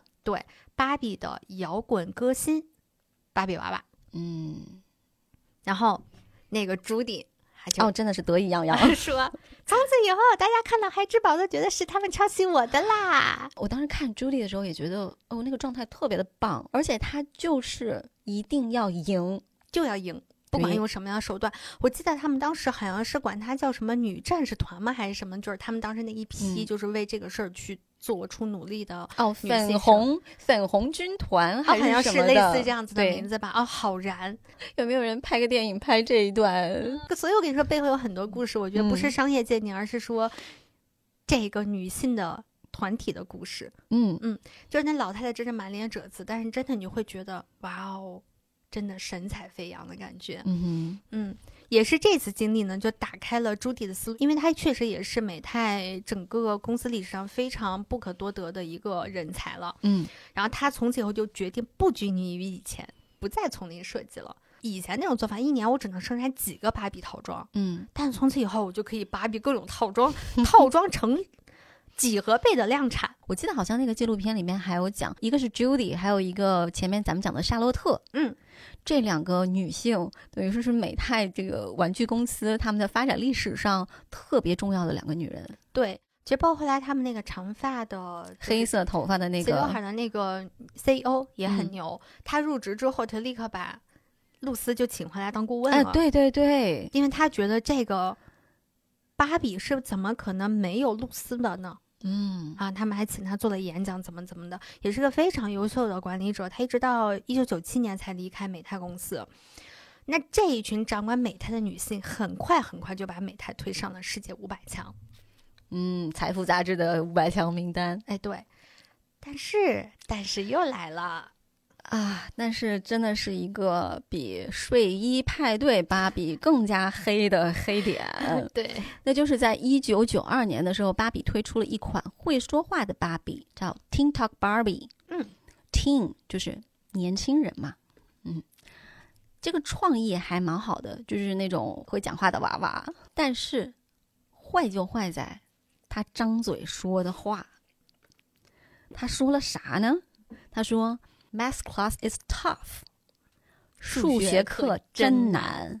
就这句话一说出口啊，就又是引起了轩然大波，就嗯很很多媒体啊、舆论啊，包括民众，他们都认为这句话加强了对女孩数学不好的偏见。确实如此啊。你说的确实如此，是加深了偏见啊，不是女的，孩是的，是的，是的， 是的，这一款会说话的芭比上市呢，它还催生了一个娃娃黑客，哦，惊呆我了，你知道吗？特别的有意思。有一个组织叫做芭比解放组织，它的缩写是 BLO。这个组织是由一群参与文化干扰的艺术家和社会活动家组成的。所谓的文化干扰，就是很多反消费主义社会运动用来破坏或者是颠覆媒体文化和主流文化机构，其中就包括了企业广告的一种抗议的形式。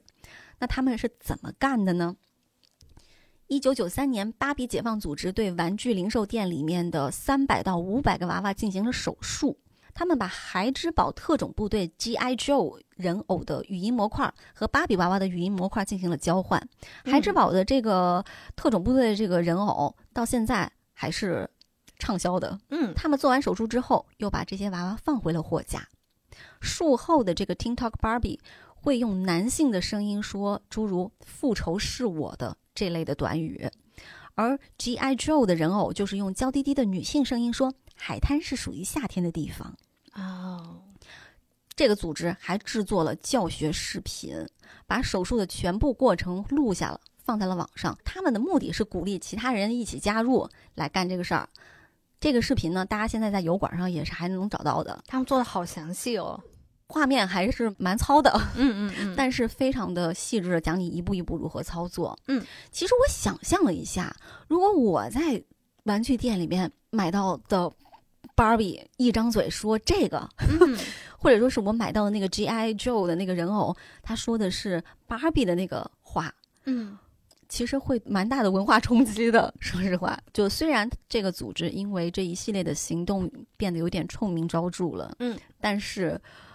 讲真，我觉得也挺有意思的。而且在那个纪录片里面，其实我觉得美泰也非常的后悔这件事情，是的，就是他们的那个女 E CEO，就我们刚才前面说非常优秀的那个女性，她现在一听到这句话，她就头疼，就那个表情就有一种我。老子悔不当初，为什么要干这件事情的感觉？所以呢，美泰很快就把这个系列的产品从他们的生产线上剔除了。 嗯，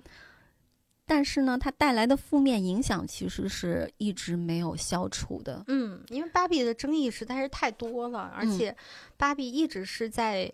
她觉得自己是女权革命者，但是女权一直不认可你是个女权革命者。可能真正的女权主义者，他们需要的那种改革嗯是更加激烈一些，更加尖锐一些。毕竟芭比还是一个消费主义之下的一个产品，它嗯必然要去迎合大众的很多的喜好，嗯，或者是审美趣味。而女性的喜好和审美趣味，很大程度在一个父权制的社会之下，嗯是必然会受到男性的影响的。对，所以我觉得可能对于女权主义者来说，芭比是一个。落后的思想对的对对产物。其实换一个角度来说，我会觉得所有对于芭比的那个批判、嗯，嘲讽、嗯戏弄，包括很多的艺术家他们在创作，比如说那个有三层肚腩的芭比啊，或者说是嗯酗酒的芭比啊，那个呕吐的芭比啊什么的，这些，它同样都构成了芭比这个文化。哎，是的，嗯，嗯，就没有争议的东西，真的是毫也无兴趣。没有什么可聊的。对，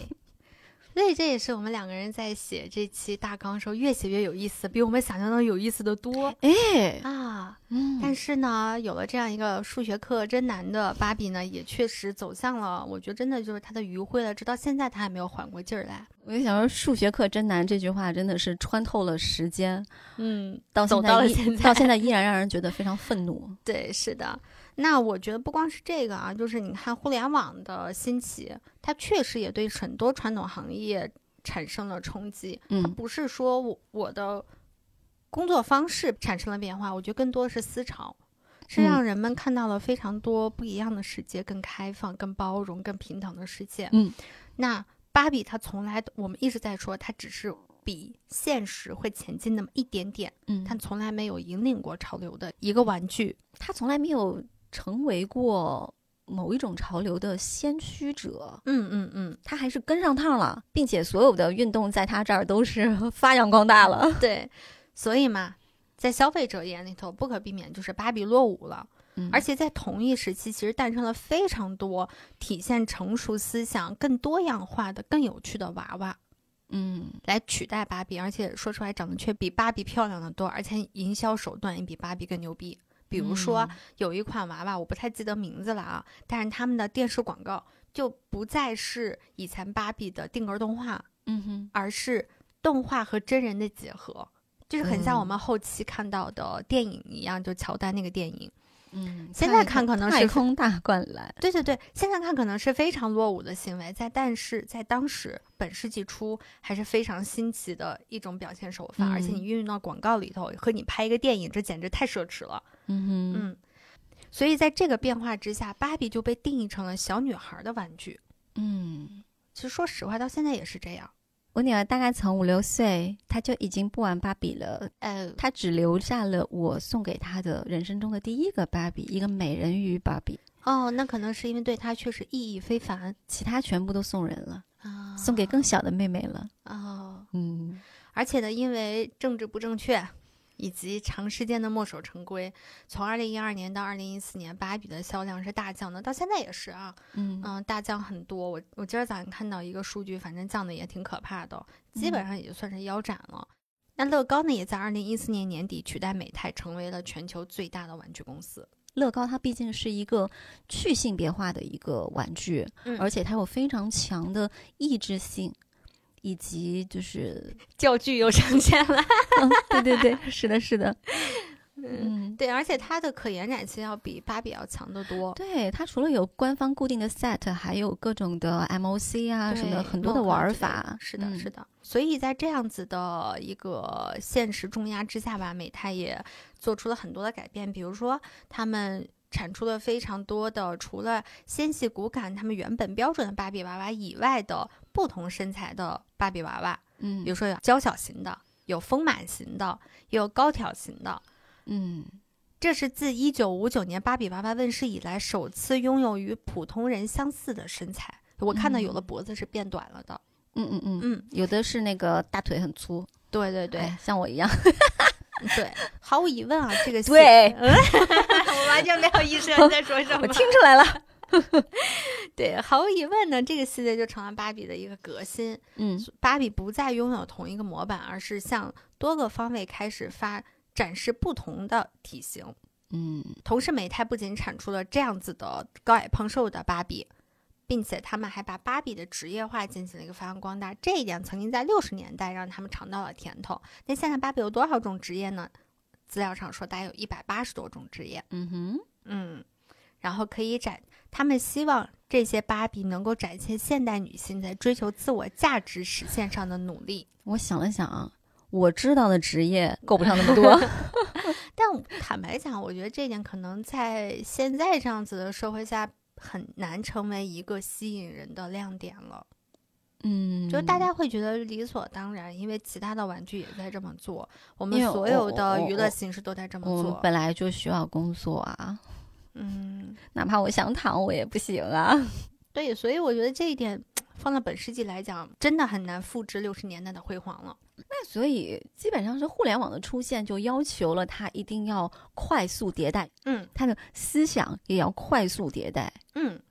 哇，这个对于一个玩具生产厂商来说还是蛮难的。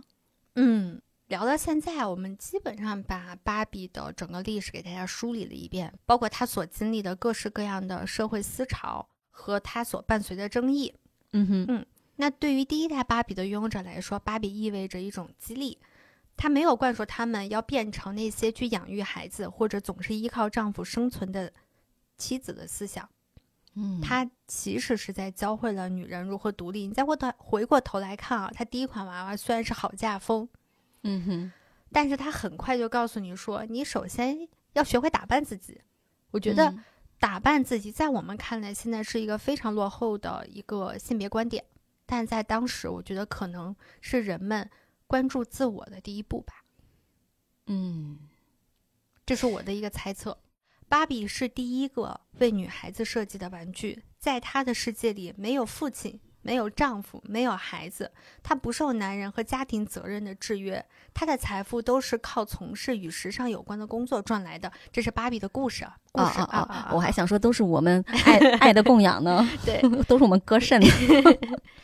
在她的故事里面，芭比一九六三年从大学毕业，一九六五年成了一名宇航员，一九七三年成为一名外科医生。由于她的聪明与美丽，赢得了一九七四年美国小姐的头衔。一九七六年，她又赢得了奥运会体育金牌。从这些可以看出，芭比可以从事任何职业，这也大大激励了女性从事各种职业，不受性别歧视，接受教育与男人平等的权利。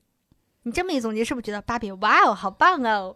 嗯，所以嘛，芭比在变，那女权的发展也在不断的变化。比如说，在不同的时代，我们其实陆陆续续的经历了三次不同意义的女权运动。那最新的一次呢，其实就是奔着平权的方向去了。嗯，所以我觉得我们还是要用一个发展的眼光来看芭比和美泰。就是做完这期节目，我觉得自己最开始对于芭比的那种想象是非常的浅薄的。嗯，但是其实围绕芭比，还有除了女权，除了我们上述所说的所有东西以外，还有一个非常非常有意思的事情。而且直接跟这一部电影相关联啊。嗯，一九九七年，丹麦国宝级乐队 Aqua 推出了一首歌《Barbie Girl》，我相信上点年纪的朋友肯定都听过这首歌，嗯，就是那个什么 “I'm a Barbie Girl in the 嗯 Barbie 嗯 World”。嗯，对，这首歌一时之间风靡全球，攻占了各大的音乐排行榜啊。你去 Q 音乐上点开这个歌的那个就是弹幕区，嗯啊，它全部都是哇童年回忆什么是啊什么的。嗯，呀、但，but 又是 but， 但是对，但是这首歌对于当时的美泰公司来说，真的是噩梦一般的存在，嗯因为整个的歌词里面充斥着对芭比娃娃的嘲讽以及那些色情意味的描写。嗯。就属于哎，你可能小时候听这个歌，你也不懂英文呐、或者说你都不会去仔细分辨里面的歌词的含义，你就嗯听这个旋律，觉得哦，好快乐呀！啊，很好听，就是非常的悦耳。就是粉红泡泡和塑料的那种世界就展开在你眼前了。因为今天是特种兵录制嘛，所以昨晚上我也没怎么睡得明白。嗯早上一早上坐地铁过来一个半小时，我都在循环听这首歌，我觉得 哇，哦就充满了干劲。但其实这首歌有很大的问题。对，你看它的歌词嘛，就是前面那个 I'm a Barbie girl in the Barbie world 啊，什么什么、嗯 life life in plastic, it's fantastic，就是塑料生活太棒了。嗯那塑料生活其实是代表一种虚幻、嗯虚假，嗯它的质感是很廉价的。嗯，下面一句，You can brush my hair, undress me everywhere, undress me everywhere 就是你可以随处脱掉我的衣服。虽然哦虽然你说它是一个娃娃，嗯它的确是这样的，嗯，但是你可以在任何地方脱掉我的衣服。这句话如果拿中文在一个单独的语境下说出来的话，就就是听着别别扭扭非常的可怕。是的，还有一句，I'm a blondie bimbo girl in the fantasy world。是这个 blondie 就是金发嘛，金嗯发美女的那种，我们一般说 blondie。嗯那 bimbo 这个词其实是二十世纪初期出现的一种用法，它用来描述身材诱人但是智商不高的女人，傻乎乎带的有严重的贬义，就是嗯笨蛋美人。嗯就对他们来说呢，身体的吸引力要比其他一切都重要。嗯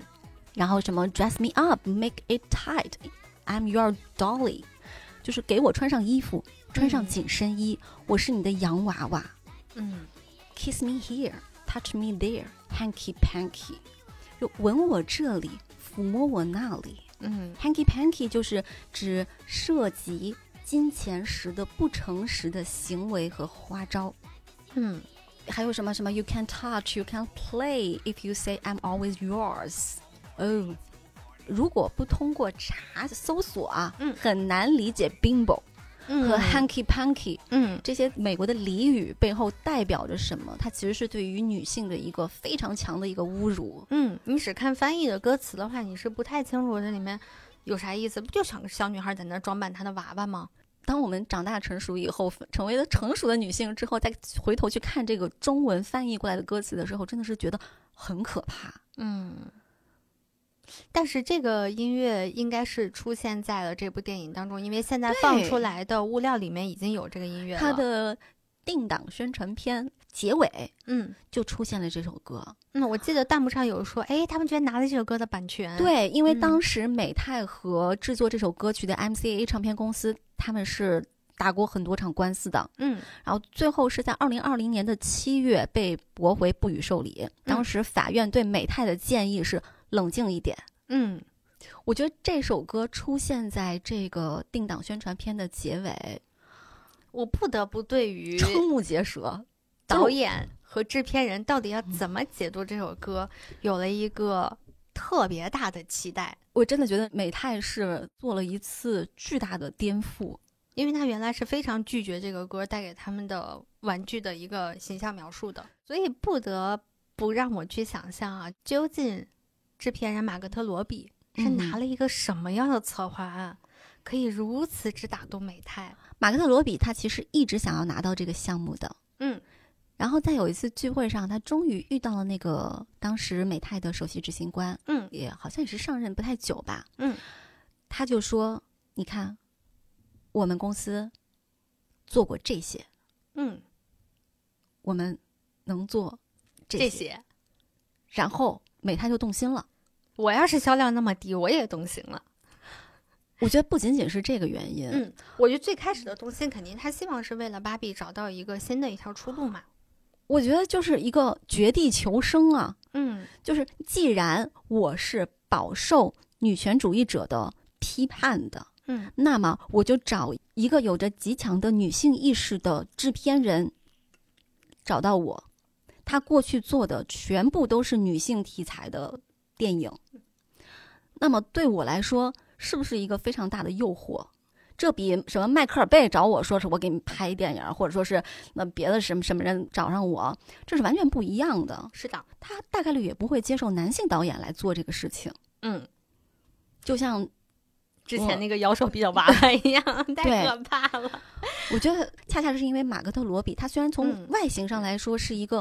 很就是甜完美姑的娘芭比，但是她的嗯人生经历绝对不是这样的。嗯她从小家境非常的贫寒，嗯而且在她刚出生后不久，她的父亲就把她母亲还有他们几个孩子全部都抛弃了。嗯，马格特罗比是在一个非常贫寒的一个家庭里面长大的，那她从小就非常的喜欢表演。她经历的好几次试镜，包括《华尔街之狼》的时候，她其实是在试镜的时候一个脱稿的一个表演，就是甩了莱昂纳多·迪卡普里奥一巴掌。哇哦，所以她得到了这个角色。嗯而且她好几次在很一些很重要的电影里面，她试镜的时候都有自己的发挥。嗯，再加上你看，她后来又跟那个朋友和丈夫一起成立了制片公司，嗯做的也全部都是女性题材的电影，所以这个人是一个非常有力量的一个女性。所以这样的一个女性来接手这个项目的话，对于美泰来说，我觉得真的是一个就再合适不过了。这个是说明了他是如何能拿到这个项目的。嗯哼，但是我刚刚说的那个歌曲的那个事情，就是我想说，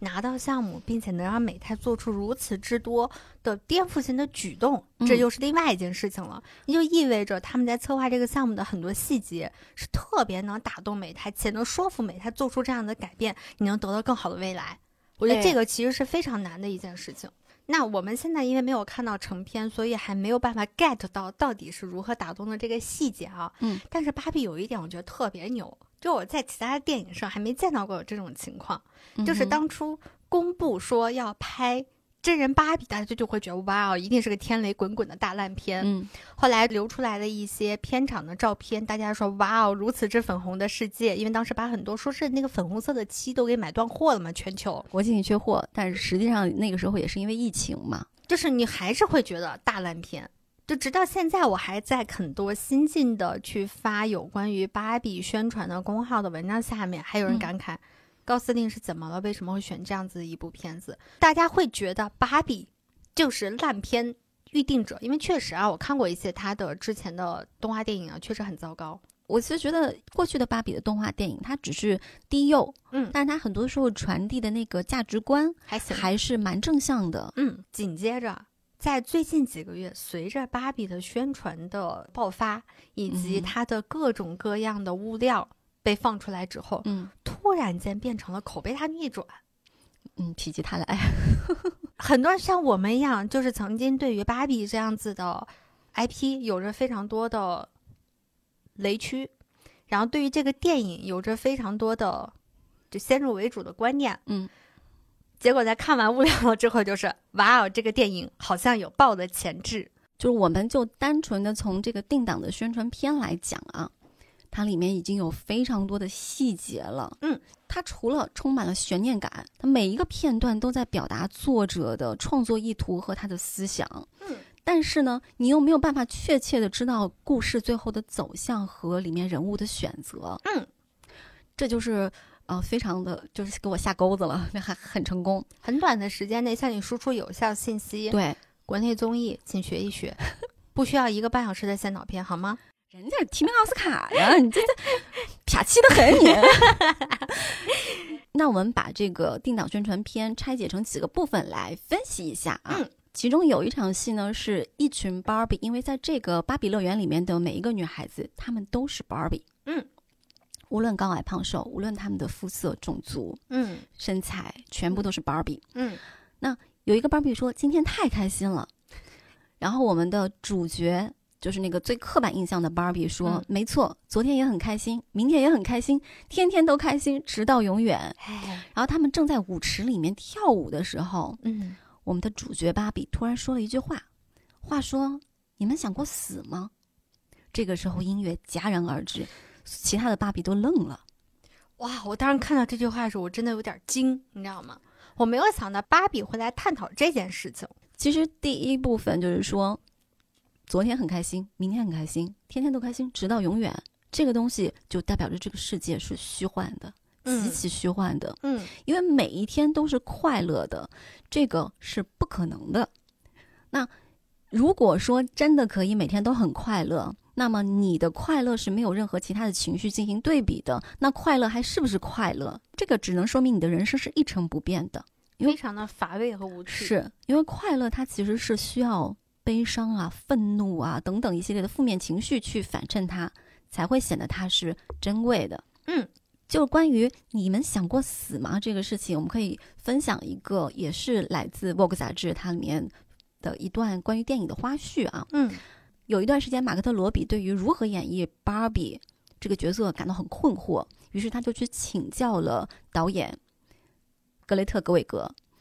那格韦格就跟他说：“哦，我有一个非常好 的 podcast 给你听啊，podcast 博客来了。” 然后格雷特·格韦格就给马克特发送了一集《这是美国生活》。哦，说一下，这个是现在美国嗯非常非常著名的三个播客之一嗯嗯啊、很有意思。我看过一些他的翻译过来的内容，相当有趣，嗯就推荐大家可以去听一下，如果有能力听英文的话。嗯嗯那他发的这一集呢，是关于一个永远不自省的女人。马格特当时一下子就抓住了这个精髓。哇哦，这个标题真的是完美芭 比。是的，马格特在接受媒体采访的时候，他就说：“你知道你脑海中一直有个声音吗？这个女人，她的脑海中没有那个声音，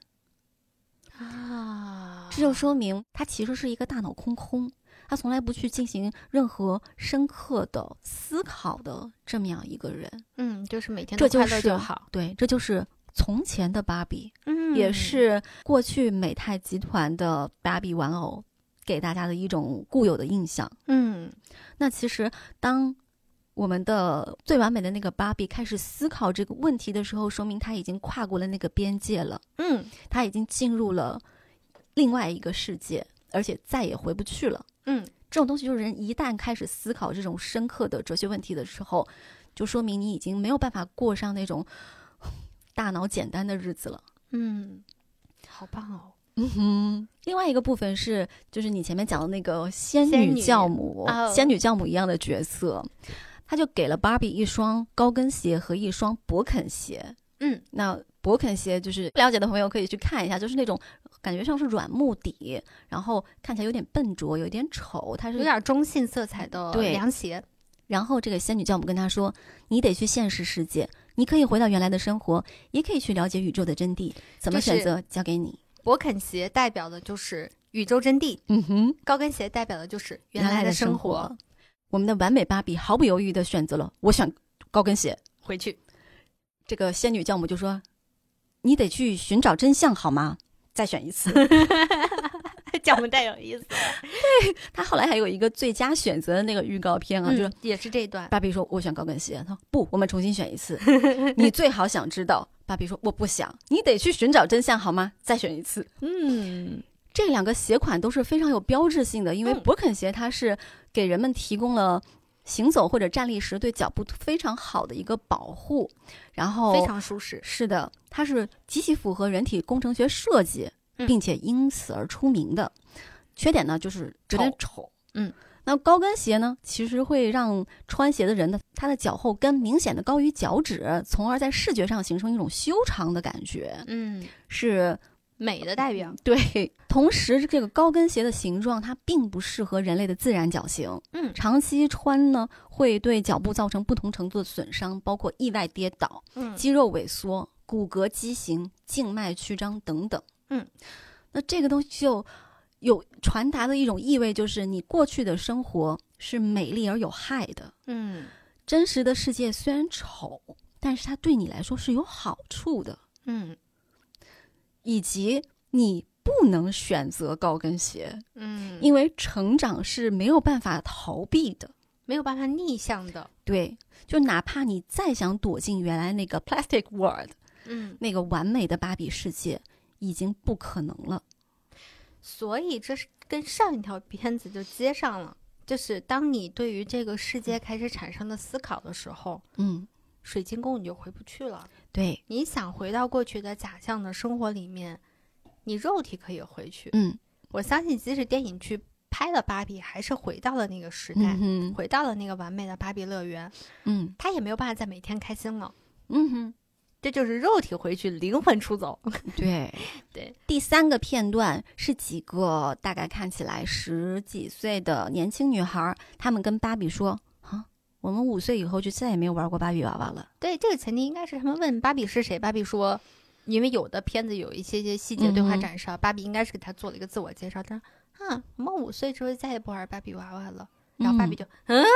这个东西除了是非常写实的表现了芭比娃娃在年轻的女孩子心中的这个嗯形象的滑坡，嗯以及它确实是代表着一种可能有一些过时的一个审美了。嗯同时呢，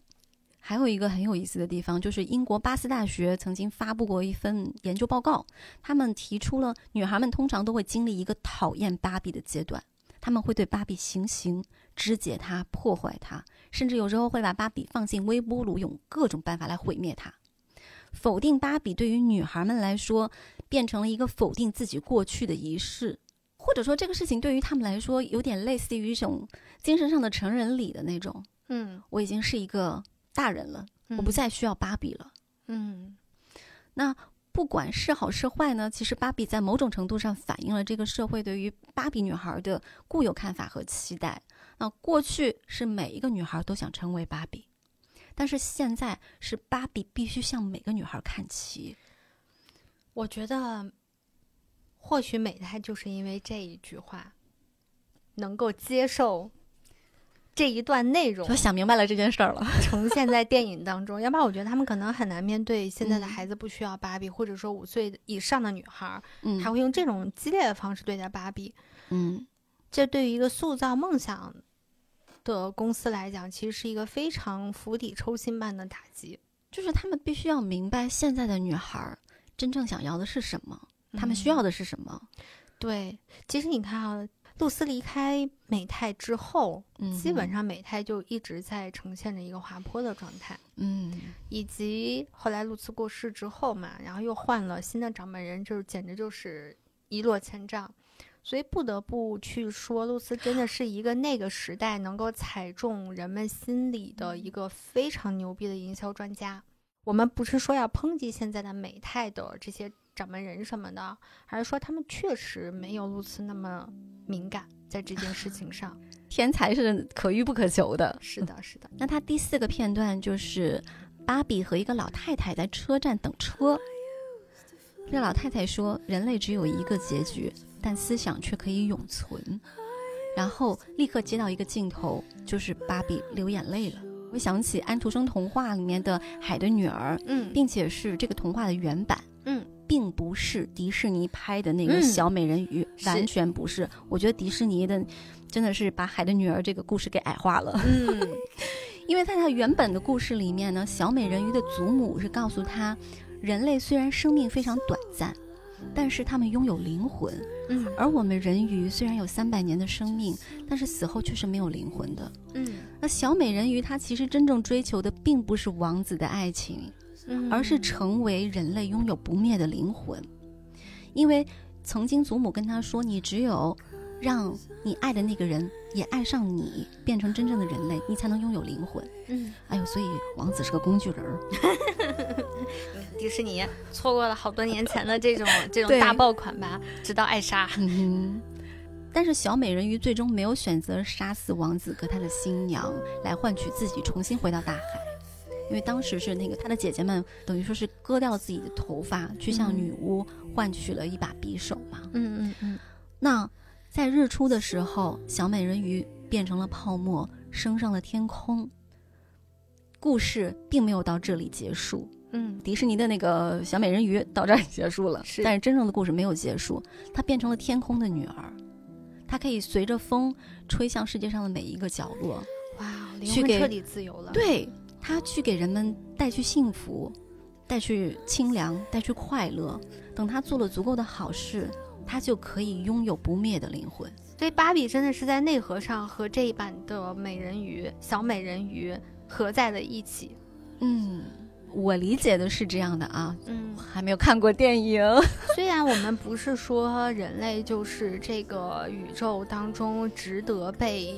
学习的那个物种，嗯哼然。后我们也经常觉得人类其实也没有那么特殊啦。而且通常都会是我想要拥有灵魂，但是我必须承受的就是我的肉体是极其脆弱的，我的生命是极其短暂的，我必须要放弃我的永生，或者说是很长的生命，我来换取这个。主要是这样的一个选择，对于芭比来说是更加的意义非凡的，嗯，因为众所周知，芭比从一九五九年到现在没有老过，她没有长过一条皱纹，啊，是哦，她没有生过病，你没有真正意义上的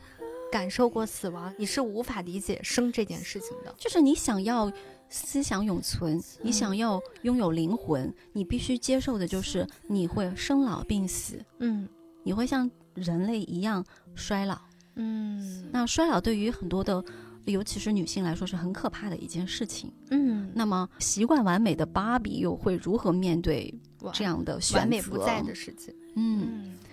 那还有第五个片段真的是非常有趣了啊，对，是一段肯在医院和一个女医生的对话。因为在肯过往的职业扮演当中，他曾经当过医生、嗯哼啊，是因为芭比特别喜欢穿制服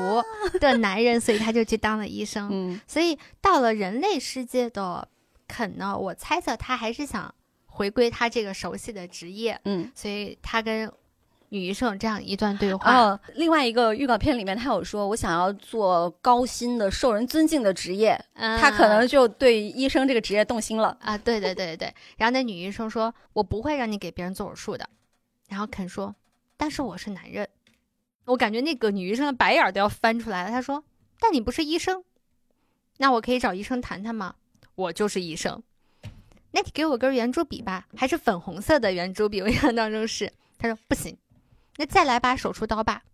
也不行。”然后这时候肯就转身要去找别人。嗯，就对这，段对话，我真的是我第一次看的时候，我根本没有理解他在干嘛。嗯哼，直到我反反复复在看肯的一个完整的他自己的一个片段之后，我才突然间意识到他在干什么了。我觉得其实是你在深入的了解肯从诞生之初的意义嗯之后，以及它就是一直以来它的作用、嗯，它的存在价值之后，你就明白了这一段对话暗示了什么。我们之前有介绍，肯的出现就是因为小朋友需要芭比有一个男朋友，嗯哼他才被创造。我们也说了，他会去做医生，是因为芭比喜欢穿制服的人，这是他的人设。他后来去当了宇航员，那是因为芭比当了宇航员，是因为有一个女宇航员芭比。他就必须得配一个男宇航员肯。嗯哼，所以肯被创造出来，它真的就是一个芭比的附属品。当芭比没有看向它的时候，它就不存在的。嗯，我相信在我们的肯就没有任何价值。对，在我们的生活当中，但凡问一个小姑娘你玩肯吗，小孩就会问我你神经病啊，肯是谁？ 所以当肯来到现实的世界之后，他就发现哇哦，这里简直就是男人的天堂哦。是然，后这个时候肯的变化就来了，所以才有了上面那一段他跟女医生的对话而且这短短的几句台词，它表达了很多重的意思啊。嗯比如说，我是一个男人，所以我什么都可以做。嗯第二个是，你是一个女人，嗯，无论你说什么，我都好像听不到。是的，这是不是好熟悉的配方？所以你你会觉得在电影当中呢，芭比乐园和现实当中的这个父权社会，它是个镜像的关系。嗯在这个性别错置的背后，芭比和肯的地位呢也发生了完全的一个转换。嗯在芭比乐园里面，绝对的王者是芭比，嗯所有的一切都是围绕着她来设计的。嗯她应该有个男朋友，她就有了男朋友；她应该有个表妹，她就有个表妹；她应该去做这样一些职业，所以其他人就得为她去服务。嗯这个精妙的设计其实也暗示着，父权社会当中男性占有绝对的主导地位，其实也是一场虚幻，就像这个美丽的芭比乐是园一样。场人造的幻境啊，嗯就是所谓的男人天生如何，女人天生如何，嗯，女人就需要婚姻。男人就必须传承自己的姓氏，这我觉得就是导演和制片人的高明之处。我觉得导演太牛逼了。他不仅仅是把这个电影做成了一个女性主义的议题，嗯他是在告诉你，你认真的思考一下你现在所处的这个社会，你所获得的这些东西，是不是理所应当的？以及是不是都是虚幻的，这跟你是男人女人没有关系。 对，就我们刚刚所说的那一切，也许你只是一个被基因控制的一个器皿而已。甚至说你所定义的那个基因对你的控制，也是你自己的定义而已。嗯，所以这我觉得这片子非常高明，它没有落入到那种传统意义上女性议题作品的一个俗套，就是只有批判嗯和大肆的批判。它和我们之前聊的海妖是很像的，嗯，他们跳脱出来了那种非常让人